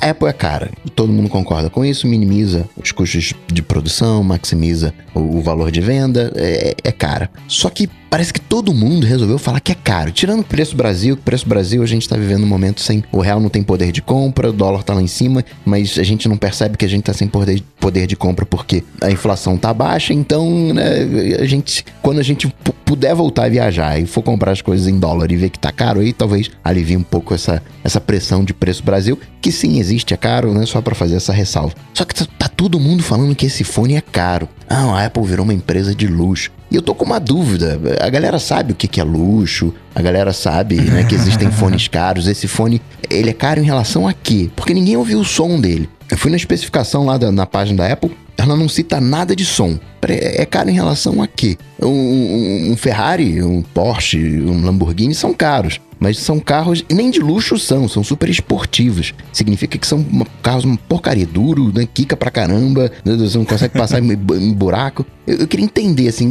tá caro, mas comparado aqui. Esse meu fone aqui é um fone de mil reais. E não tem nada de especial nele. A, a almofadinha dele aqui, que eu troquei, 40 dólares. O da Apple tá mais caro, tá sim. Tá esbanjando, hein, Coca? Não, mas é o preço da coisa. Isso aqui não, não é nenhum fone. O outfit. É o outfit. é um... Mas quanto é que custa o seu Beats, 50 doll. Isso aqui é fone, isso aqui é fone padrão, fone profissional. E você pega outros fones. O fone mais, o mais caro do mundo é um de 50 mil dólares. Ele nem é eletrodinâmico como, como os fones padrões, ele é eletrostático, é uma outra tecnologia. É o mais caro do mundo. Mas você encontra fones aí de 3 mil dólares, de 5 mil dólares. Você pega o. Aqui, aqui no Brasil, você pega o Sennheiser, o HD 820, 15 mil reais que não é um produto de luxo. Não é para todo mundo, é um produto né, para quem curte áudio, aquela coisa toda. Mas, peraí, você mas sabe. Mas esses são os Porsches e Ferraris. É, assim, trazendo um pouco para baixo, o Bang Olufsen, que é fone designer, apesar de ter tecnologia então, sonora. Eu acho que aí é que tá a pegada da, da Apple nesse sentido. É, primeiro que eu, eu concordo, eu brinco também com o negócio do preço, porque é divertido fazer piada. Mas assim, eu ainda me impressiono que as pessoas se impressionam que produto da uhum. Apple é caro. Né? Elas tipo, são pegas que... de surpresa a cada três meses com os preços é, da que Apple. novidade, né? A questão que aqui é tipo, um, eu vejo que é um pouco diferente. De iPhone, de Mac, é uma coisa que a gente já sabe, já tem um padrão, né? O, vamos combinar aqui, o iPhone 12 ele veio caro, o iPhone 12 Pro veio caro, né? Aumentou o preço tudo mais. Sim, sim. Mil dólares. A gente consegue ter um padrão. Agora, esse AirPods Max, ele tá na faixa de quê? Peraí, ele tem um cancelamento de ruído, então tá na faixa ali do NC 700, né, da, da Bose. Peraí, é, tem mais ou menos as mesmas características, ou é um Shure? Então, é isso que eu ia falar. No primeiro momento, a gente compara ele com, com o que a gente tem hoje no mercado, que é Beats, é o que C35, etc. É, ele é isso, né? Ele, ele, ele, ele chega para as pessoas que ainda não sabem o que ele é como isso né? Mas a partir do momento que você usar e ver qual é a tecnologia dele, o que, que a coroa digital dele vai fazer, o que, como que vai, vai funcionar ele conectando seu iPhone, etc., aí ele pode ser encaixado em uma outra categoria. Mas num primeiro momento as pessoas comparam com isso, porque ele, querendo ou não, ele é um produto pro mainstream usar. Por mais é. que ele é pro mainstream que, tá, que a Apple, que, tem coisas da Apple e afins, mas é pro mainstream, mainstream é um fone luxo. pra ouvir música. É, mas isso, mas, mas, é, mas é, é pra uma galera que vai ouvir música, em tese, sim, né? E que não sim. precisa comprar um fone de 15 mil reais. Mas você pode usar ele, inclusive, ó, Bruno, dá pra usar ele com cabo, hein? Ó, já, é, já vem então, uma então, então, já, já, então, eu tô querendo comprar, cara. Esse, esse, é um outro, um outro problema. É vendido como áudio computacional. E a Apple é tão mequetrefe, isso ninguém fala, mas a Apple é tão mequetrefe que ela fala, tem um chip H1 de 10 núcleos, porque vai processar o áudio. Esse é o mesmo chip que tem nos AirPods Pro. Os AirPods Pro também tem 10 núcleos. Não, mas nos AirPods Pro eles não falaram que tem 10 núcleos. Exatamente. Ele, te, ele, tem os 10 núcleos, mas eles não falaram Ex que tem. Então, exatamente. Então, essa é a diferença. A Se 10 núcleos caem na floresta, alguém sabe que eles existiam? É, mas, mas é aquela coisa. Mas eu acho que tem essa pegada diferente quando a Apple faz esse tipo de produto. É, por exemplo, o Pro Display XDR da Apple caro pra caramba, o que? 6 mil dólares, uma coisa assim. E aí todo mundo achou caríssimo e tal. Todo mundo achou caríssimo porque o pessoal tava olhando para aquilo e pensando, não, isso aqui é um monitor tipo o monitor 4K da Samsung que eu compro ali no shopping pra uhum. botar em cima da minha mesa. Mas não, ele é um monitor que ele serve para trabalhar da mesma forma que monitores de referência que o pessoal de produção de cinema profissional usa, que custam mil 60 mil, 40 mil dólares, muitos mil dólares. E o monitor que custa 40 mil dólares que o Mendes falou, tem uma luzinha na frente dele para falar quando o HDR tá ativo e quando não tá, porque de tempos em tempos ele tem que desligar o HDR porque esquenta. E o da Apple não tem isso, né? Então, assim, e o da Apple, já vou dar o spoiler aqui, não é tão bom quanto de 40 mil dólares, até porque ele custa né, um décimo disso praticamente. E, só que assim, é, eu acho que é muito você pegar a sua régua e tentar medir uma coisa que não, não é para você com a sua régua, né? Então eu, desenvolvedor aqui que quero um monitor bacana da Apple para olhar ali o meu texto maravilhoso no Xcode em HDR, né? Nem sei se existe isso.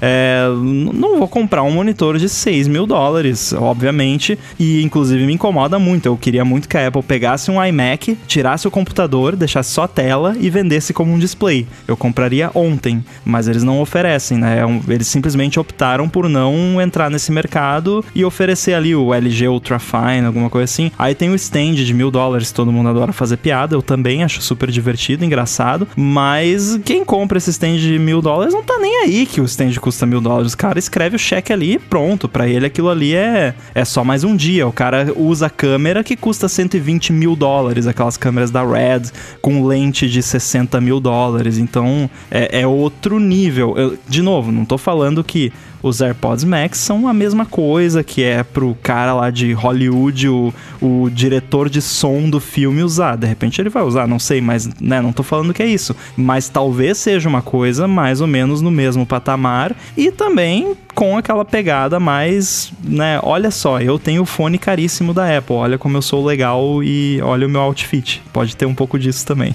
o, o que eu sentia é que a galera tá comparando esses fones com aquele fone de 20 reais que você compra ali esquina. Não é a mesma coisa. Os AirPods Pro, eles não são os melhores fones do mundo. São bons fones. Eles chegam junto ali de um. De um é, acho que o, o, o, fonão lá, o, o NC700 da Bose, é mais fone do que os AirPods Pro. Mas ele chega junto na, na, entrega de. Você não tem uma diferença muito grande. Não fica uma sensação de, de radinho de pilha. O que eu particularmente, estou curioso. Claro que fone é né, som é uma questão de tamanho, quanto maior o, o falante, o driver, melhor é o, é o som. Então, o som desses AirPods vão ser melhores do que o do Pro, sem sombra de dúvida. Só que toda a tecnologia que tá nesse Max tá nos Pro. Você, a, a, o, equalização adaptativa.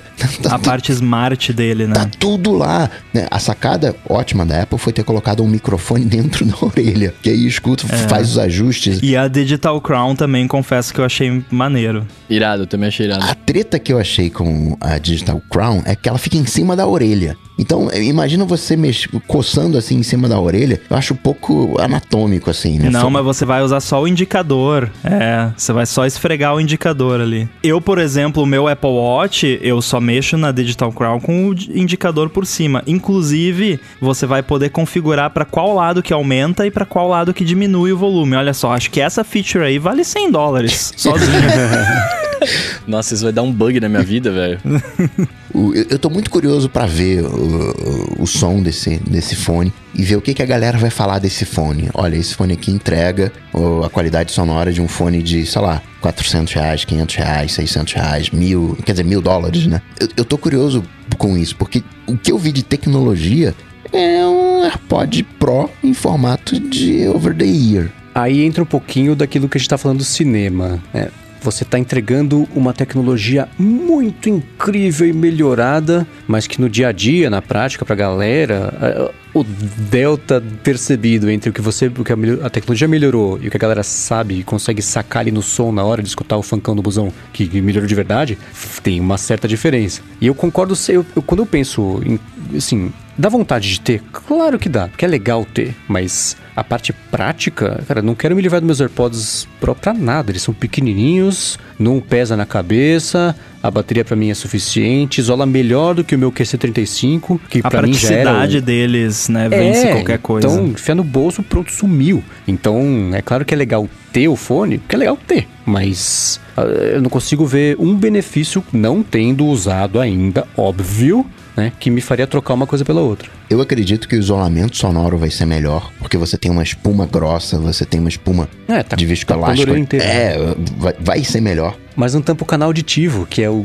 a vantagem legal da, da, da de borrachinha, ser né? o, o, o, o Pro, né? Eu, eu quero saber o que, que ele vai entregar, né? O, o- de fato, na, na verdade, minha dúvida é essa: o que, que ele vai entregar? Porque eu, sinceramente, eu gostei do look dele. Ele lembra muito. Nossa, eu ia falar, eu tá muito feio, Coca. Como é que você gostou disso, cara? Eu detestei. Nossa, não, é bonito. Eu, os renders que a galera tinha soltado antes, eu Não, tinha tavam achado horrorosos. Sim. Mas o, ele de verdade, com o, o render ou foto, vídeo, enfim, da Apple mesmo, eu achei bonito. Assim, não é, meu Deus, né? Não é uma arte maravilhosa, perfeita, mas eu achei bonito. Principalmente comparado com aqueles renders que a gente tinha visto, que eram horrorosos. O meu fone predileto em termos de design é um da KG, onde ele tem essa banda, né? Tem a fita pra, que fica apoiada na cabeça e tem dois arcos de, de, de aço, né? De metálicos por cima, que é exatamente esse design dos AirPods, onde você tem es- esses arcos metálicos e dali desce a banda, né? A faixa que fica na cabeça.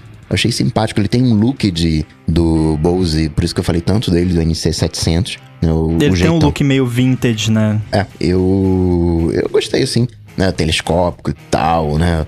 Esse meu aqui de. de- eu- ele tem ali um, um, um- arranjo, né?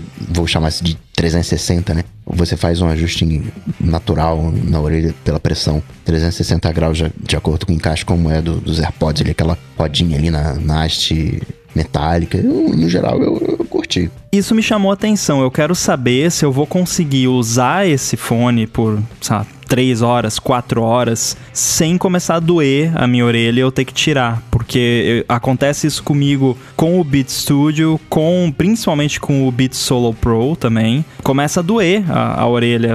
A- tá começando a doer agora, por exemplo. A gente tá gravando aqui há quase duas horas. O Beat Studio que eu tô usando tá começando a doer a minha orelha aqui. Eu tenho que ficar tirando um pouquinho pra dar uma descansada na orelha. Acho que como ele meio que cobre a sua orelha inteira e a espuma não fica necessariamente prensando a sua orelha, mas prensa ao redor dela, eu acho que pode ser que seja um pouco mais confortável. É, e, e é uma coisa que se você vai, por exemplo, editar uma parada por várias horas ali, editar um podcast, alguma coisa, vai ser mais confortável do que você usar um, um outro tipo de fone, né? Ou usar o, o Beat Studio, que é o que eu uso agora. Acabei de lembrar, inclusive, que eu não comprei o cabo né? Porque não, obviamente não vem com o cabo, né? É, mas eu vou, eventualmente, eu vou acabar comprando o, cabinho também pra poder usar ele sem ser Não, sem eu fio. preciso do cabinho, que senão ele é, inútil pra mim. no O meu fone é um Sony MDR 7000, whatever da vida. E ele é over the ear, né? A, a orelha entra toda dentro do, do, do fone e é extremamente confortável. né? A pressão fica na- no, no osso atrás da cabeça, atrás da, da orelha. Então ele é bem, bem, bem, bem confortável, espuminha Também conhecido mesmo como assim. crânio, né? É. E- e só não sei se esse vai ser por ser mais pesado e tal, né? Como é que vai ser o, o- o conforto. Mas no geral é muito confortável. Outra coisa que eu gostei, você trocar a, a borrachinha, a borrachinha não, né? A espuma, de modo Isso magnético. eu achei muito maneiro. Achei muito É maneiro. porque é isso aí. que estraga o fone, né? É A, borra... a espuma Isso. ficando velha e você fala, ah, meu fone estragou, mas na verdade só tá com a a espuma velha. É, e você pode também fazer combinação de cor se você quiser, né? Ah, eu quero o fone preto com a espuma branca. Claro que você vai ter que comprar o fone preto com a espuma e comprar também a espuma branca. Mas tudo bem, você já tá gastando 550 dólares no fone, né? O que são mais 50, né? Porque vai custar quase É. isso a espuma. Mas Eu você tá falando é do por aí. Eu acho que eu... é por isso até que ele tem aquela redinha em cima da cabeça, né? Tipo, não é outra espuminha. É uma coisa que vai ficar mais anatomicamente confortável, né? Dentro da... segurando na sua cabeça. É, e não esquenta tanto também, né? Porque quando você usa, por exemplo, o Beat Studio que eu tô usando agora, a parte onde fica a, a tiara do fone ali fica quente a cabeça, porque tá Não, e quando você ali. pendura no pescoço e aí fica Também. suando naquele negócio, eu tenho, eu tenho medo de. Eu, eu, eu evito de pendurar no pescoço porque eu tenho medo de estragar, tá ligado? De ficar, né, contato com o corpo muito tempo. E eles tiraram alguns recursos, né, que estavam previstos, que eles testaram e tal, e no fim acabaram resolvendo tirar, né? Não era só rumor, eu, eu cheguei a, a ouvir de, de fontes também informações sobre esse fone antes dele ser lançado, que ele você ia poder trocar a a tiara do fone, não, não só a espuma, você ia poder trocar também ó, o suporte dele ali. E ele ia ter também um, um, uma detecção de, de, de pescoço, quando você pendurar no pescoço, ele pausar a música, alguma coisa assim. No fim, eles acabaram não querendo colocar, colocaram só o sensor no, na, no próprio ouvido, que é uma parada legal e é um exclusivo dos AirPods Max. Aí, ó, Coca, não é tudo, né? é, mas assim, em termos de fone é, over the ear, over the ear, como é os AirPods Max e o Beat Studio, por exemplo, vai ser exclusivo dele, que é o lance de você tirar do ouvido e ele pausar sozinho, esse tipo de coisa que é bacana, é uma sim, coisa que sim. aumenta ali um pouquinho a sua experiência. E também uma coisa que a gente não considerou quando comparou aqui com né, outros fones similares é que ele tem toda a experiência com a Apple e tal, mas o recurso melhor dele, e é o que faz ele valer 550 dólares é que ele funciona com AirBuddy. Aí, aí Olha como, lá. Né? Aí, aí você é obrigado a, a, comprar só por causa disso. Fazer o, o a troca automática, pô, é uma maravilha. É. O, eu, assim, meu fone preferido, assim, no geral, são os AirPods Pro, por ter cancelamento. Se eu quisesse pegar uma coisinha um pouquinho mais, e aí um pouquinho mais, não em termos de qualidade sonora, mas por causa de formato de orelha, coisas assim. Eu pegaria, né, os Sonys, os Bose, os Sennheisers, né, com cancelamentos de ruído que estão ali na faixa desses 250, 300 dólares, Shure, né, e outros ali um pouquinho mais caro, 400 dólares, antes de ir pro, pros AirPods Max, exceto se entregar uma qualidade sonora de mil dólares, né, algo Algo assim que também tem, né? O, o céu não é o limite quando o assunto são fones de ouvidos. Mas a gente tem que lembrar também uma outra coisa. Esses fones que eu tô falando aí, né, de mil dólares e tal, todos eles são analógicos. Isso porque tem um, um chip, né? tem um codec que faz o, o, o que você escuta é uma digitalização, não é coisa analógica. Então você tem uma perda de qualidade também. Claro que o QC35, né, que todo mundo falando aí, o NC700 também tem um codec, tem um chip, tem muito processamento, oito microfones, uns compartilhados com voz e, e cancelamento de, de ruído. Todos esses fones têm isso. Só não tem o microfone dentro do ouvido para né, fazer o, esse retorno e saber o, fazer o ajuste dinâmico da equalização. Isso eles, eles não têm. Mas é uma digitalização, né? Um codec que tá ali, né? Você não tá ouvindo o, o, som fidedigno hi-fi, né? É um digitalzinho ali um 320 kbps. Fora que é meio mequetrefe também a Apple oferecer esses produtos e não ter uma opção no Apple Music lá de, de FLAC, sei lá, de você ouvir a versão sem compressão da música. Acho que o máximo lá é 320 ainda, que assim, né, para todos os efeitos não faz diferença nenhuma, mas já que eles estão oferecendo um fone com essa qualidade, tá, poderia ter algum algum a mais mais ali, né, com o serviço de música dela. É, vocês falaram do, do, Vocês tinham gostado de se é bonito ou se é feio. Eu até agora não consegui chegar a uma conclusão. Se eu achei ele bonito ou se eu acho feio. Eu fiquei um tempão aqui olhando. Se você acessa o site do, do, do, da Apple, que hoje o principal destaque é dos fones, você vai na parte dos fones lá embaixo. Se você tá no iPhone, você consegue ver o modelo 3D. Eu fiquei aqui olhando para cima e pra baixo. É, eu tô Não olhando. sei. Preciso pegar com minhas próprias patas para ver se eu acho ele bonito ou feio. Mas eu lembro, cara, tem a, a, marca de fones que eu mais gosto, mas eu nunca tive bala para comprar, se chama Meze. M-E-Z-E. Eles têm. Hoje eles. É, é, antes eles faziam. Era tudo à mão, uma produção minúscula, com, com qualidade. Sim, tecnologias que, que justificavam um preço bacana, mas com design Dos muito AirPods bonito. Max também é artesanal, pelo jeito, porque tá para é. março a entrega, né? É, então, né? Pois é. E tem, eles tinham um que. Uma, o, eu lembrei deles agora porque eles tinham um que era só um apoiozinho de um dos, dos dois lados da cabeça, mas não era uma tiara. Era só um apoio para ele ficar gentilmente descansando sobre a sua cabeça, assim, uma coisa bem. E essa, essa, essa redinha que tem do, dos fones me lembraram isso. Eu dei uma espiada agora no site da, da, da Mezi. Eles têm uma linha chamada Imperium que custa 3 mil dólares. Que eles têm uma tecnologia que eu não consegui nem achar no meio da tradução em português, que é, é Planar Magnetic Headphones. Eles, aí eu procurei sobre ela agora, o que acontece? A parte que de fato emite o som fica flutuando entre dois ímãs, para não ter nenhuma distorção de nada. Então usa. E é um. Ele, o fone é lindão, acabamento de cobre, com couro, uma coisa super bonitona assim, mas custa 3 mil dólares, né? Eles têm a, a linha B deles, chama 99 Classics. É madeira de nogueira, essa acho que eles ainda fazem. A, a parte do acabamento ali à mão, essas já é 310 dólares, tá vendo? Mais perto. Mas não fala sobre cancelamento de ruído, é só sobre a produção atenta e um design bonito e uma entrega de som que eu acho que aqui, no, dois deles aqui deve ser não sei, não deve ser analógico, né? Mas enfim, tem. Eu vou deixar aqui na descrição o, link pro site da Mesa, que era um veinho que fazia, sabe? Tinha toda essa história. Não sei se ainda é assim. Eu tô vendo o, o site da Mese e o look me parece muito o look, na minha visão, do Pro Max, dos AirPods Max. Porque tem essa, essa, essas hastes metálicas duplas em cima e a tiara nessa banda por baixo. Né, que fica na cabeça, só não estão interligadas. Mas eu, eu gosto é, desse a tipo de metálica fone. eu, gostei, eu achei bonita, que liga a tiara ao, ao copo do fone, do, dos AirPods. Tô falando, eu achei essa parte cromadinha, eu achei bem bonita. Mas é detalhe, né, claro. Agora, dizem que um bom fone né, tem que ser assim, plano, né, para não ter distorção. Esse, o da Sennheiser, o Orpheus, né, de 50 mil dólares, ele tem esse esquema, só que é uma película mais leve do que o ar. Você solta essa película no ar, no, no o, o, ar consegue sustentar e assim com isso você não tem distorção porque ela não continua vibrando. Aí tem uma. Né, entra no detalhe do detalhe do detalhe do, do detalhe. Mas foi uma coisa que eu reparei, né? Os fones do dos AirPods Max, eles são planos, então tende a dar uma qualidade melhor, não ter a distorção. Ó, achei aqui no Mercado Livre um Riffman, que é planar também, 33 mil reais. Tá vendo só? Esse vale mais que um Celta. Então, vendo tudo isso, para mim fica mais na cara ainda que é uma situação meio pro display. Eu não consigo ver esse, esses outros modelos de outros fabricantes e valores e não pensar na mesma coisa que, de certa forma, a Apple tá fazendo a versão low-end da parada, né? é, tipo isso. Eu, eu tenho um pouco dessa percepção. Mas, de novo, né?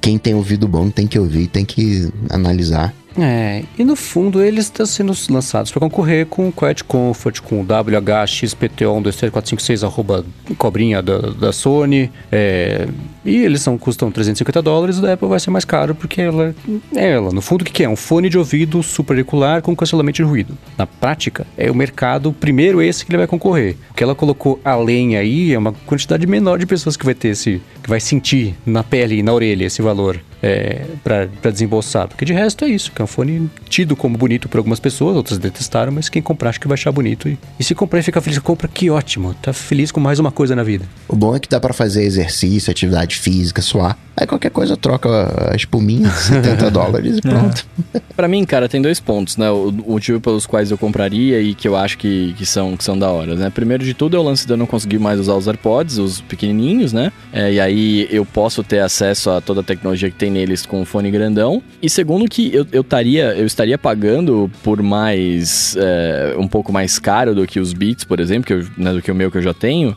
justamente pelo lance das tecnologias, do lance dos microfones, do lance de você poder é, é, falar com o modo, o modo ambiente. Por exemplo, eu trabalho com dublagem e aí quando eu tô dublando a gente fica com um fone fora porque a gente tem que ouvir a nossa própria voz, né? Como referência para dublar, senão você fica meio surdo, ah, você então não sabe é por isso tá que falando. o DJ faz isso também na festa? Ah, eu não sei, eu não sei. Acho que ele deve fazer pra ouvir a referência da, da música da festa, não sei, não, não sei de falar. Mas no, no meu caso, por exemplo, para mim ia ser ótimo eu poder dublar com os dois fones, porque quando você dubla com o fone para fora, você o, o, técnico abaixa o som, porque senão ele vaza no microfone. Então se eu tô com os dois fones aqui, ele não tá vazando. E ao mesmo tempo, se eu tô com o modo ambiente aberto ali, eu consigo ouvir o que eu tô falando, né? Então, tipo, pode ficar um pouco mais alto. Tem, tem uma série de coisas que para mim me ajudariam bastante. Então. É o que eu, eu faço eu... para videoconferência também. Eu sempre ligo o modo é, ambiente para conseguir é. me escutar, porque senão você fica ouvindo a sua própria voz, fica estranho. Exato. Né? Exato. Então, sei lá, para mim, é, além do lance da música e tudo mais, é, é o lance de estar tá dentro do ecossistema, poder pegar as coisas que já tem nos AirPods pequenininhos e, e me ajudar no lance do trabalho. para mim seria animal. Eu tô bem afim de, de comprar um desses. É, ouvindo vocês falarem, eu tô, acho que eu vou comprar dois, hein? Peraí, mas, mas, mas não é, tem dá um, um pra mim, mano. Não tem um? Ah, então não vou comprar não. Cancela a compra aqui. vou cancelar.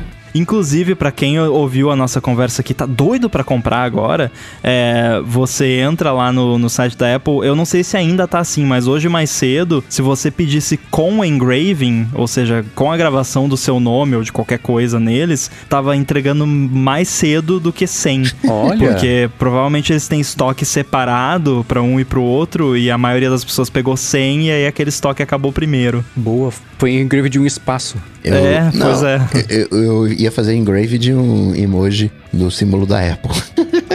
É. Ou de um coca.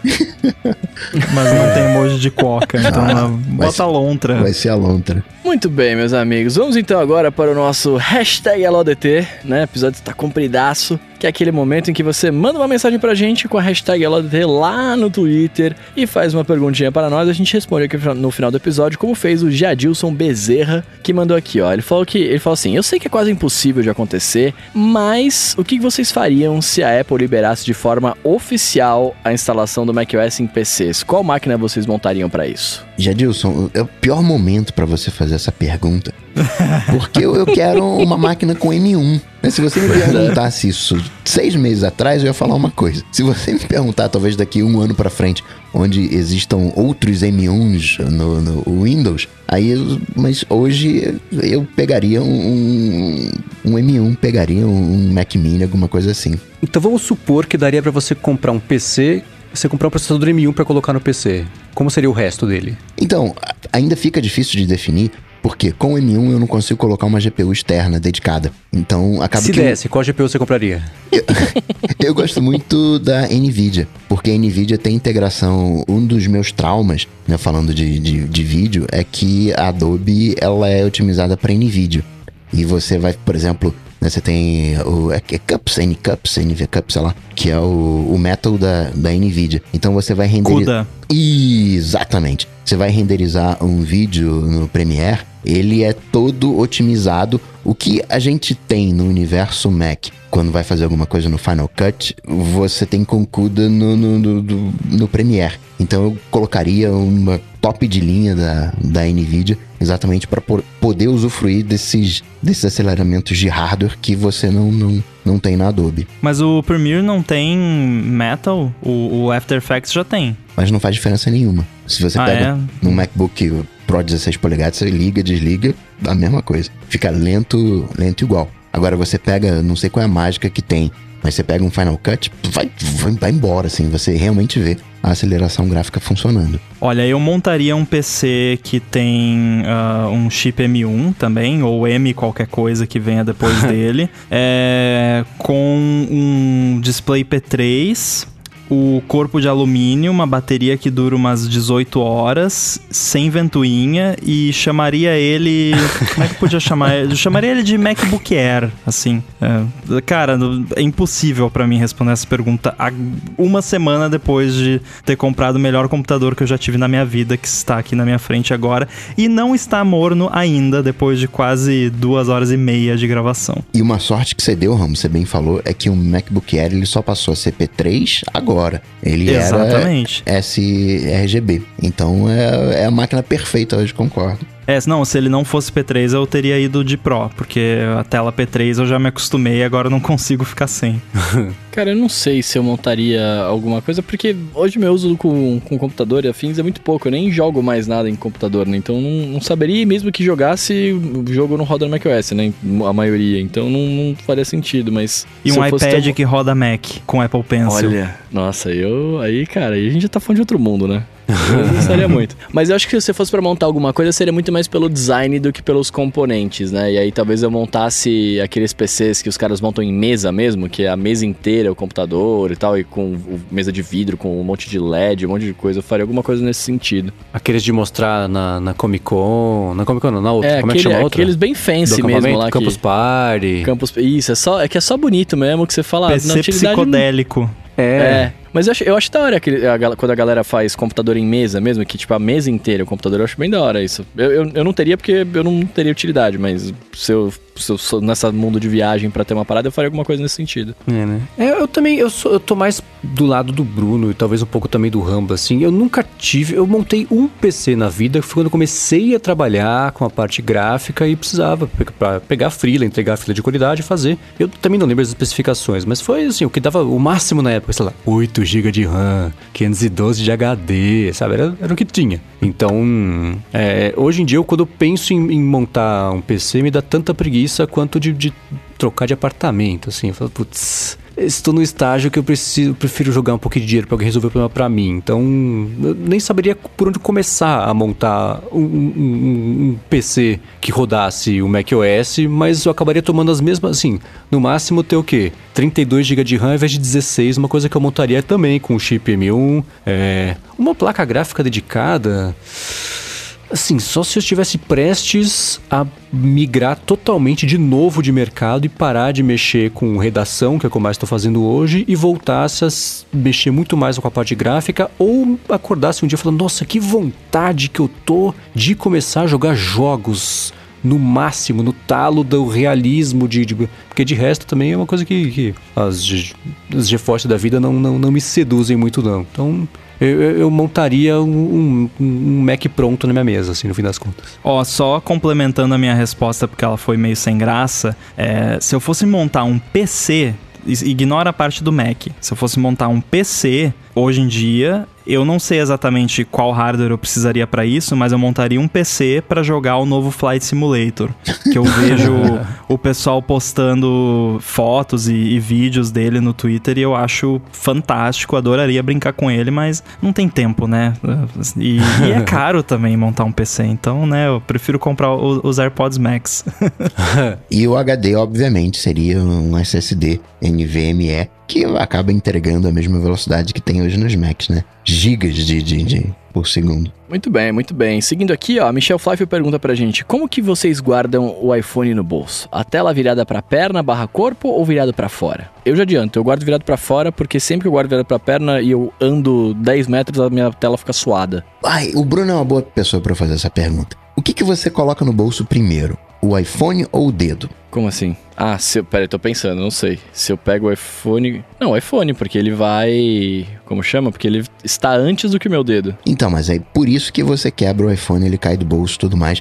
Por isso que aquela galera ficou reclamando que o, a carteira do iPhone cai né, no, no MagSafe. Porque É, você tem que enfiar a mão inteira no bolso É, e não. soltar o iPhone quando ele já tá lá dentro. Fazer uma canaleta. É, não precisa ser a mão inteira. Eu não faço a mão inteira, não. Eu só coloco um Mas indicador. pelo menos, uh, é, até o iPhone tá lá dentro, né? Eu só solto o iPhone quando a minha mão chega dentro do bolso, que aí eu já sei que ele tá lá. Ah. Mas o- Eu não, eu não ponho o negócio e soltar, não. Acho que eu já encostei e soltei de jeito nenhum, gente, pelo amor de Deus. tem gente que pega pela pontinha o iPhone e empurra pra dentro do bolso. Não, pega. Olha, eu, eu vou confessar que eu já fiz isso algumas vezes. é, principalmente quando eu tô cozinhando e aí eu vou ver uma coisa rapidinho no celular e alguém manda uma mensagem e tal. Às vezes eu pego ele, que a mão tá meio melequenta, eu pego só pela pontinha assim e jogo ele pra dentro do bolso e é assim que eu vou eventualmente quebrar o iPhone, né?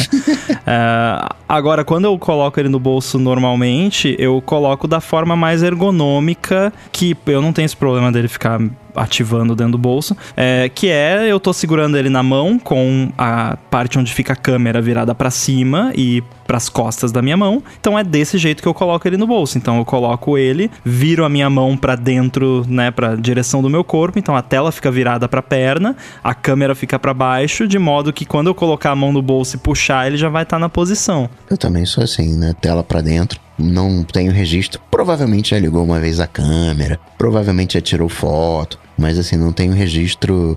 Não é algo recorrente. Então, tela pra Porque dentro. você tem que ter a, a velocidade de saque, né? Você tem que ser o sacador de iPhone mais rápido do Oeste. É, então, É, tem que estar no, no encaixe. E sempre com, né, o- abrindo caminho com o indicador com os dedos antes de colocar o iPhone. E bolso dedicado pro iPhone, né? Por Claro, favor, nada sim, de colocar o iPhone com É, eu não chave tenho. e não sei mais o que no bolso, porque é assim que arranha a tela, né? Isso eu não, isso eu não tenho. Eu coloco o iPhone em qualquer bolso. Eu tinha um Não, iPhone. aí, eu ó. já achei maluco você colocar com a tela virada pra fora. Mano, é, é, Com é chave vocês não, ainda? vocês não devem suar ou correr nessa vida, né? Porque quando eu tava na faculdade, principalmente, que eu saía do busão atrasado pra aula, eu ia correndo pra faculdade, eu chegava suadaço. Se o iPhone tivesse virado pra minha perna, ele tava molhadaço na tela, tá ligado? Era nojento, continua nojento de qualquer forma, né? Mas era mais nojento ainda porque a tela tava molhada, tá ligado? Ah, eu uso com a tela virada pra dentro pra proteger a tela contra impactos de erro de cálculo de distância da quina da mesa. Sabe assim, você vai fazer a curva e dá aquela pernada É, cara, na mesa. Eu quebrei o meu iPhone 4, eu quebrei a traseira Então, dele assim. Não, eu quebrei a traseira dele, porque ele era tudo de vidro, né? Eu faço isso com o Apple Watch o tempo todo e de certa forma eu tô meio arrependido de ter comprado o Series 6 sem ser a tela de safira, porque esse, esse iPhone 5, que é a tela de safira, é o tempo todo. Eu tô andando e pá, bate ele na parede, raspa na parede, bate na quina da bancada de granito da cozinha. É uma maravilha e tá inteiro ainda, né? Mas o o que não é, eu já tô vendo que eu, eu não vou conseguir vender ele depois que vai estar com a tela toda arranhada. Foi triste o dia que eu quebrei minha, minha traseira do iPhone, inclusive. Nossa, aposto que sim. Eu lembro até hoje, eu bati, eu bati a coxa na, na quina do corrimão da escada, aí só fez um. Eu falei, putz. Falei, já sei o que aconteceu. Mas eu guardo ele no bolso com, as, com a câmera virada pra cima. Eu não, não é mergulhado de cabeça dentro do bolso. Ele, eu deixo ele Não, de minha pé. câmera é pra baixo. Ele tá mergulhado mesmo. O, o- o Mendes é aquele pistoleiro do oeste que gira a arma antes de atirar, né? É, Mas é por isso, porque se você, se você guarda ele de cabeça pra baixo, na hora que você tira do bolso, tem que fazer uma manobra. Não, Então, Então, cada vez que mas- você tira do bolso e você vira pra cima, é uma chance dele sair voando da sua mão, porque eu não tenho. Não, mas quando você Não, pega mas- o, o- o- Vou usar o indicador como referência. Você não, você não coloca o, indicador tá atrás ouvindo, é da uma câmera. maravilha, né? Não, mas, mas essa é uma ideia boa. O indicador fica atrás, fica na câmera traseira. Então você pega, fe- mão dura, todo mão dura, indicador, enfia o indicador no bolso e tira. E aí depois você faz a mesma coisa, enfia a mão, o indicador você não pega pela pontinha e gira. Você vai lá com o indicador na câmera e tira inteiro, já sai na mesma posição. Mas é. Nossa, eu acho que é muito arriscado. O que eu faço é. A hora que ele tá de cima, quando eu tiro ele do bolso, a hora que eu vou levantando a mão, ele fica virado já certo, só minha mão que posiciona. Não faz sentido? Faz sentido, vai sentir o saque, não o encaixe. O encaixe você vai não. Que eu acho muito arriscado você tirar do bolso e fazer um uou! A chance dele sair voando pra Eu não, frente. eu não achei que essa ação ia render tanto, mas olha só. É, não. De qualquer forma, você vai fazer um malabares quando você tirar do bolso, porque se ele tiver de cabeça pra baixo, você tira e vira ele pra você Aham. virar, e se ele tiver de, de câmera pra cima, você pegou ele com a mão na frente, né? E aí você vai ter que mexer a sua mão e virar ele. Então tem Mas um mais malabares ali de qualquer sobre o forma. que tá acontecendo assim. O centro de gravidade do iPhone não muda. É que sabe o que eu fazia quando, quando eu tinha o. Antes do Face ID, né? Que pra mim é por, por isso que eu amava o Touch ID, porque eu sacava o iPhone do bolso e eu fazia que os pistoleiros que o, que o Coca falou. Eu sacava ele já com o dedão no Touch ID, virava ele assim e quando ele virava na posição certa ele já tava desbloqueado, Aham. né? Tipo, já tinha, já tava em todo o esquema. Então é, eu, eu amava isso. Se eu fosse fazer que nem você faz com o Touch ID, eu teria que pegar ele, virar, escorregar o dedo e aí, né? Enfim, aí fazer acontecer a mágica. E uma outra coisa, Mendes. Pouca gente sabe disso, mas na porta Lightning tem um, um, um, é- um mini Roomba, pequenininho. Que quando você coloca no bolso com a Lightning pra baixo, esse mini Roomba ele sai, aspira toda a sujeira do bolso, Isso é verdade. volta pra Lightning e solta dentro da Lightning. Não, tem que ficar Lightning pra cima pra não pegar poeira. A porta Lightning é o umbigo do iPhone, né? Umbigo? É, vai juntando aquela poeirinha de, de, de roupa. Olha, mas deve ter uns oito meses que eu não uso a entrada Lightning pra nada. Então, ela pode estar tampada aqui que eu não, tô- não sei. Não vai entrar o Lightning, vai ficar tá entupido. Não vai, é. Sabe que já aconteceu. Eu acho que foi com o meu iPhone 4, 4S, inclusive, que ele não tava carregando e aí era sujeira na porta Lightning. Tive.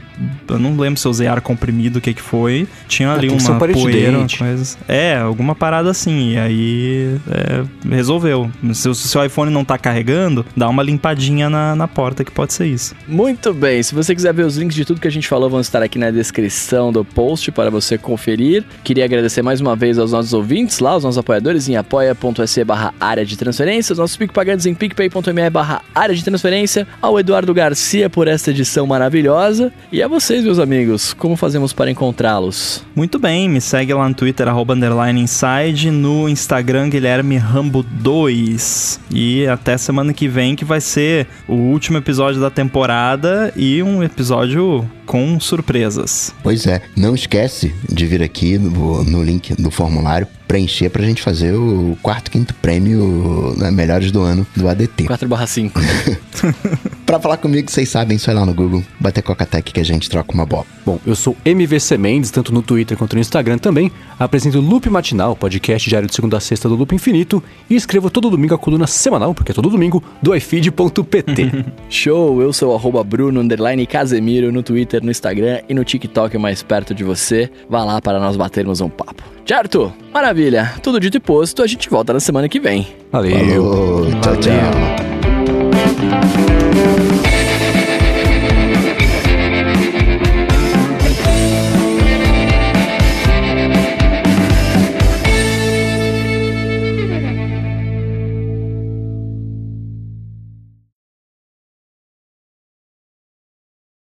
Mas você sabe que a história vai começar chique e fresca, mas nada que eu possa fazer sobre isso. Uma vez eu tava aí em Zurich, e aí tinha uma pracinha lá, e aí deu vontade de ir ao banheiro, tinha um banheiro público lá, um, um cubículo dentro da, da praça lá, tipo no Parque de Ibirapuera de Zurich, assim. Aí entra no cubículo, ele, ele devia ser de algum designer, porque ele era inteiro, a parte de dentro, era, era bonito, você via que tinha um cuidado visual, estético todo ali, né, tudo. Só que só tinha o vaso. Aí eu fui lá, fiz meu xixi, Aí tinha assim, um eu não lembro exatamente, mas é tipo botão estado 1 estado 2. Não era número 1 e número 2, era só estado da da coisa. A hora que você apertava o botão, tipo, terminei de fazer xixi, vou lavar a mão, a parte do vaso levan- desco- saía, descolava do lugar lá, e aquilo também era a pia, pra você lavar sua mão ali também. Distanciava um pouco pra não ter nenhum splash de água, e a pia era ali assim, saía água do outro lugar. Transformers. É, era tipo isso. Eu tô tentando achar aqui, Nossa. enquanto a gente tá gravando aqui uma foto, qualquer coisa que tenha do banheiro, eu tirei, mas não vou conseguir achar no meu álbum de fotos. Mas quando você vai num- em outro país, assim, principalmente quando é a primeira vez, o banheiro é o lugar onde você geralmente se depara com a primeira barreira cultural, assim, né? Porque. Uhum. É, primeira coisa, brasileiro, principalmente quando vai num, num- num país estrangeiro, é. Mas cadê o lixinho, né? É. Não tem, você joga a parada dentro da, da privada. É, é estranho pra maioria dos brasileiros isso. E outras coisas, assim, também. Ah, O chuveiro, tem lugar que o chuveiro é bizarro, tem um milhão de alavancas e você não sabe Nossa, sim, é. qual que é. Às vezes você leva 15 minutos pra descobrir co- qual é o- a combinação, o Konami Code que tem que fazer pra ligar o chuveiro. Mas sabe É. que os gringos acham pior ainda que no Brasil, a maioria dos lugares que tem só uma, uma torneira de, de chuveiro, Sim. eles não conseguem conceber a ideia de que quanto menos você abrir, mais quente vai ficar, e você tem que achar ali o, equilíbrio. milímetro certo pra não ficar nem congelante e nem pegando fogo, né? E os gringos não conseguem entender, conceber essa ideia de você ter uma torneira só pra sair água quente e a fria e você só abrir mais ou menos que vai É. determinar a temperatura. E o chuveiro elétrico, né? Como nós estabelecemos É. no, no episódio anterior, que eles acham que é uma parada bizarra que vai matar todo mundo. Uhum. É, mas eu, eu sempre. Eu tenho uma coisa, e, e é uma, uma coisa que eu e o meu irmão compartilhamos, que é o ódio mortal pela cortininha de box.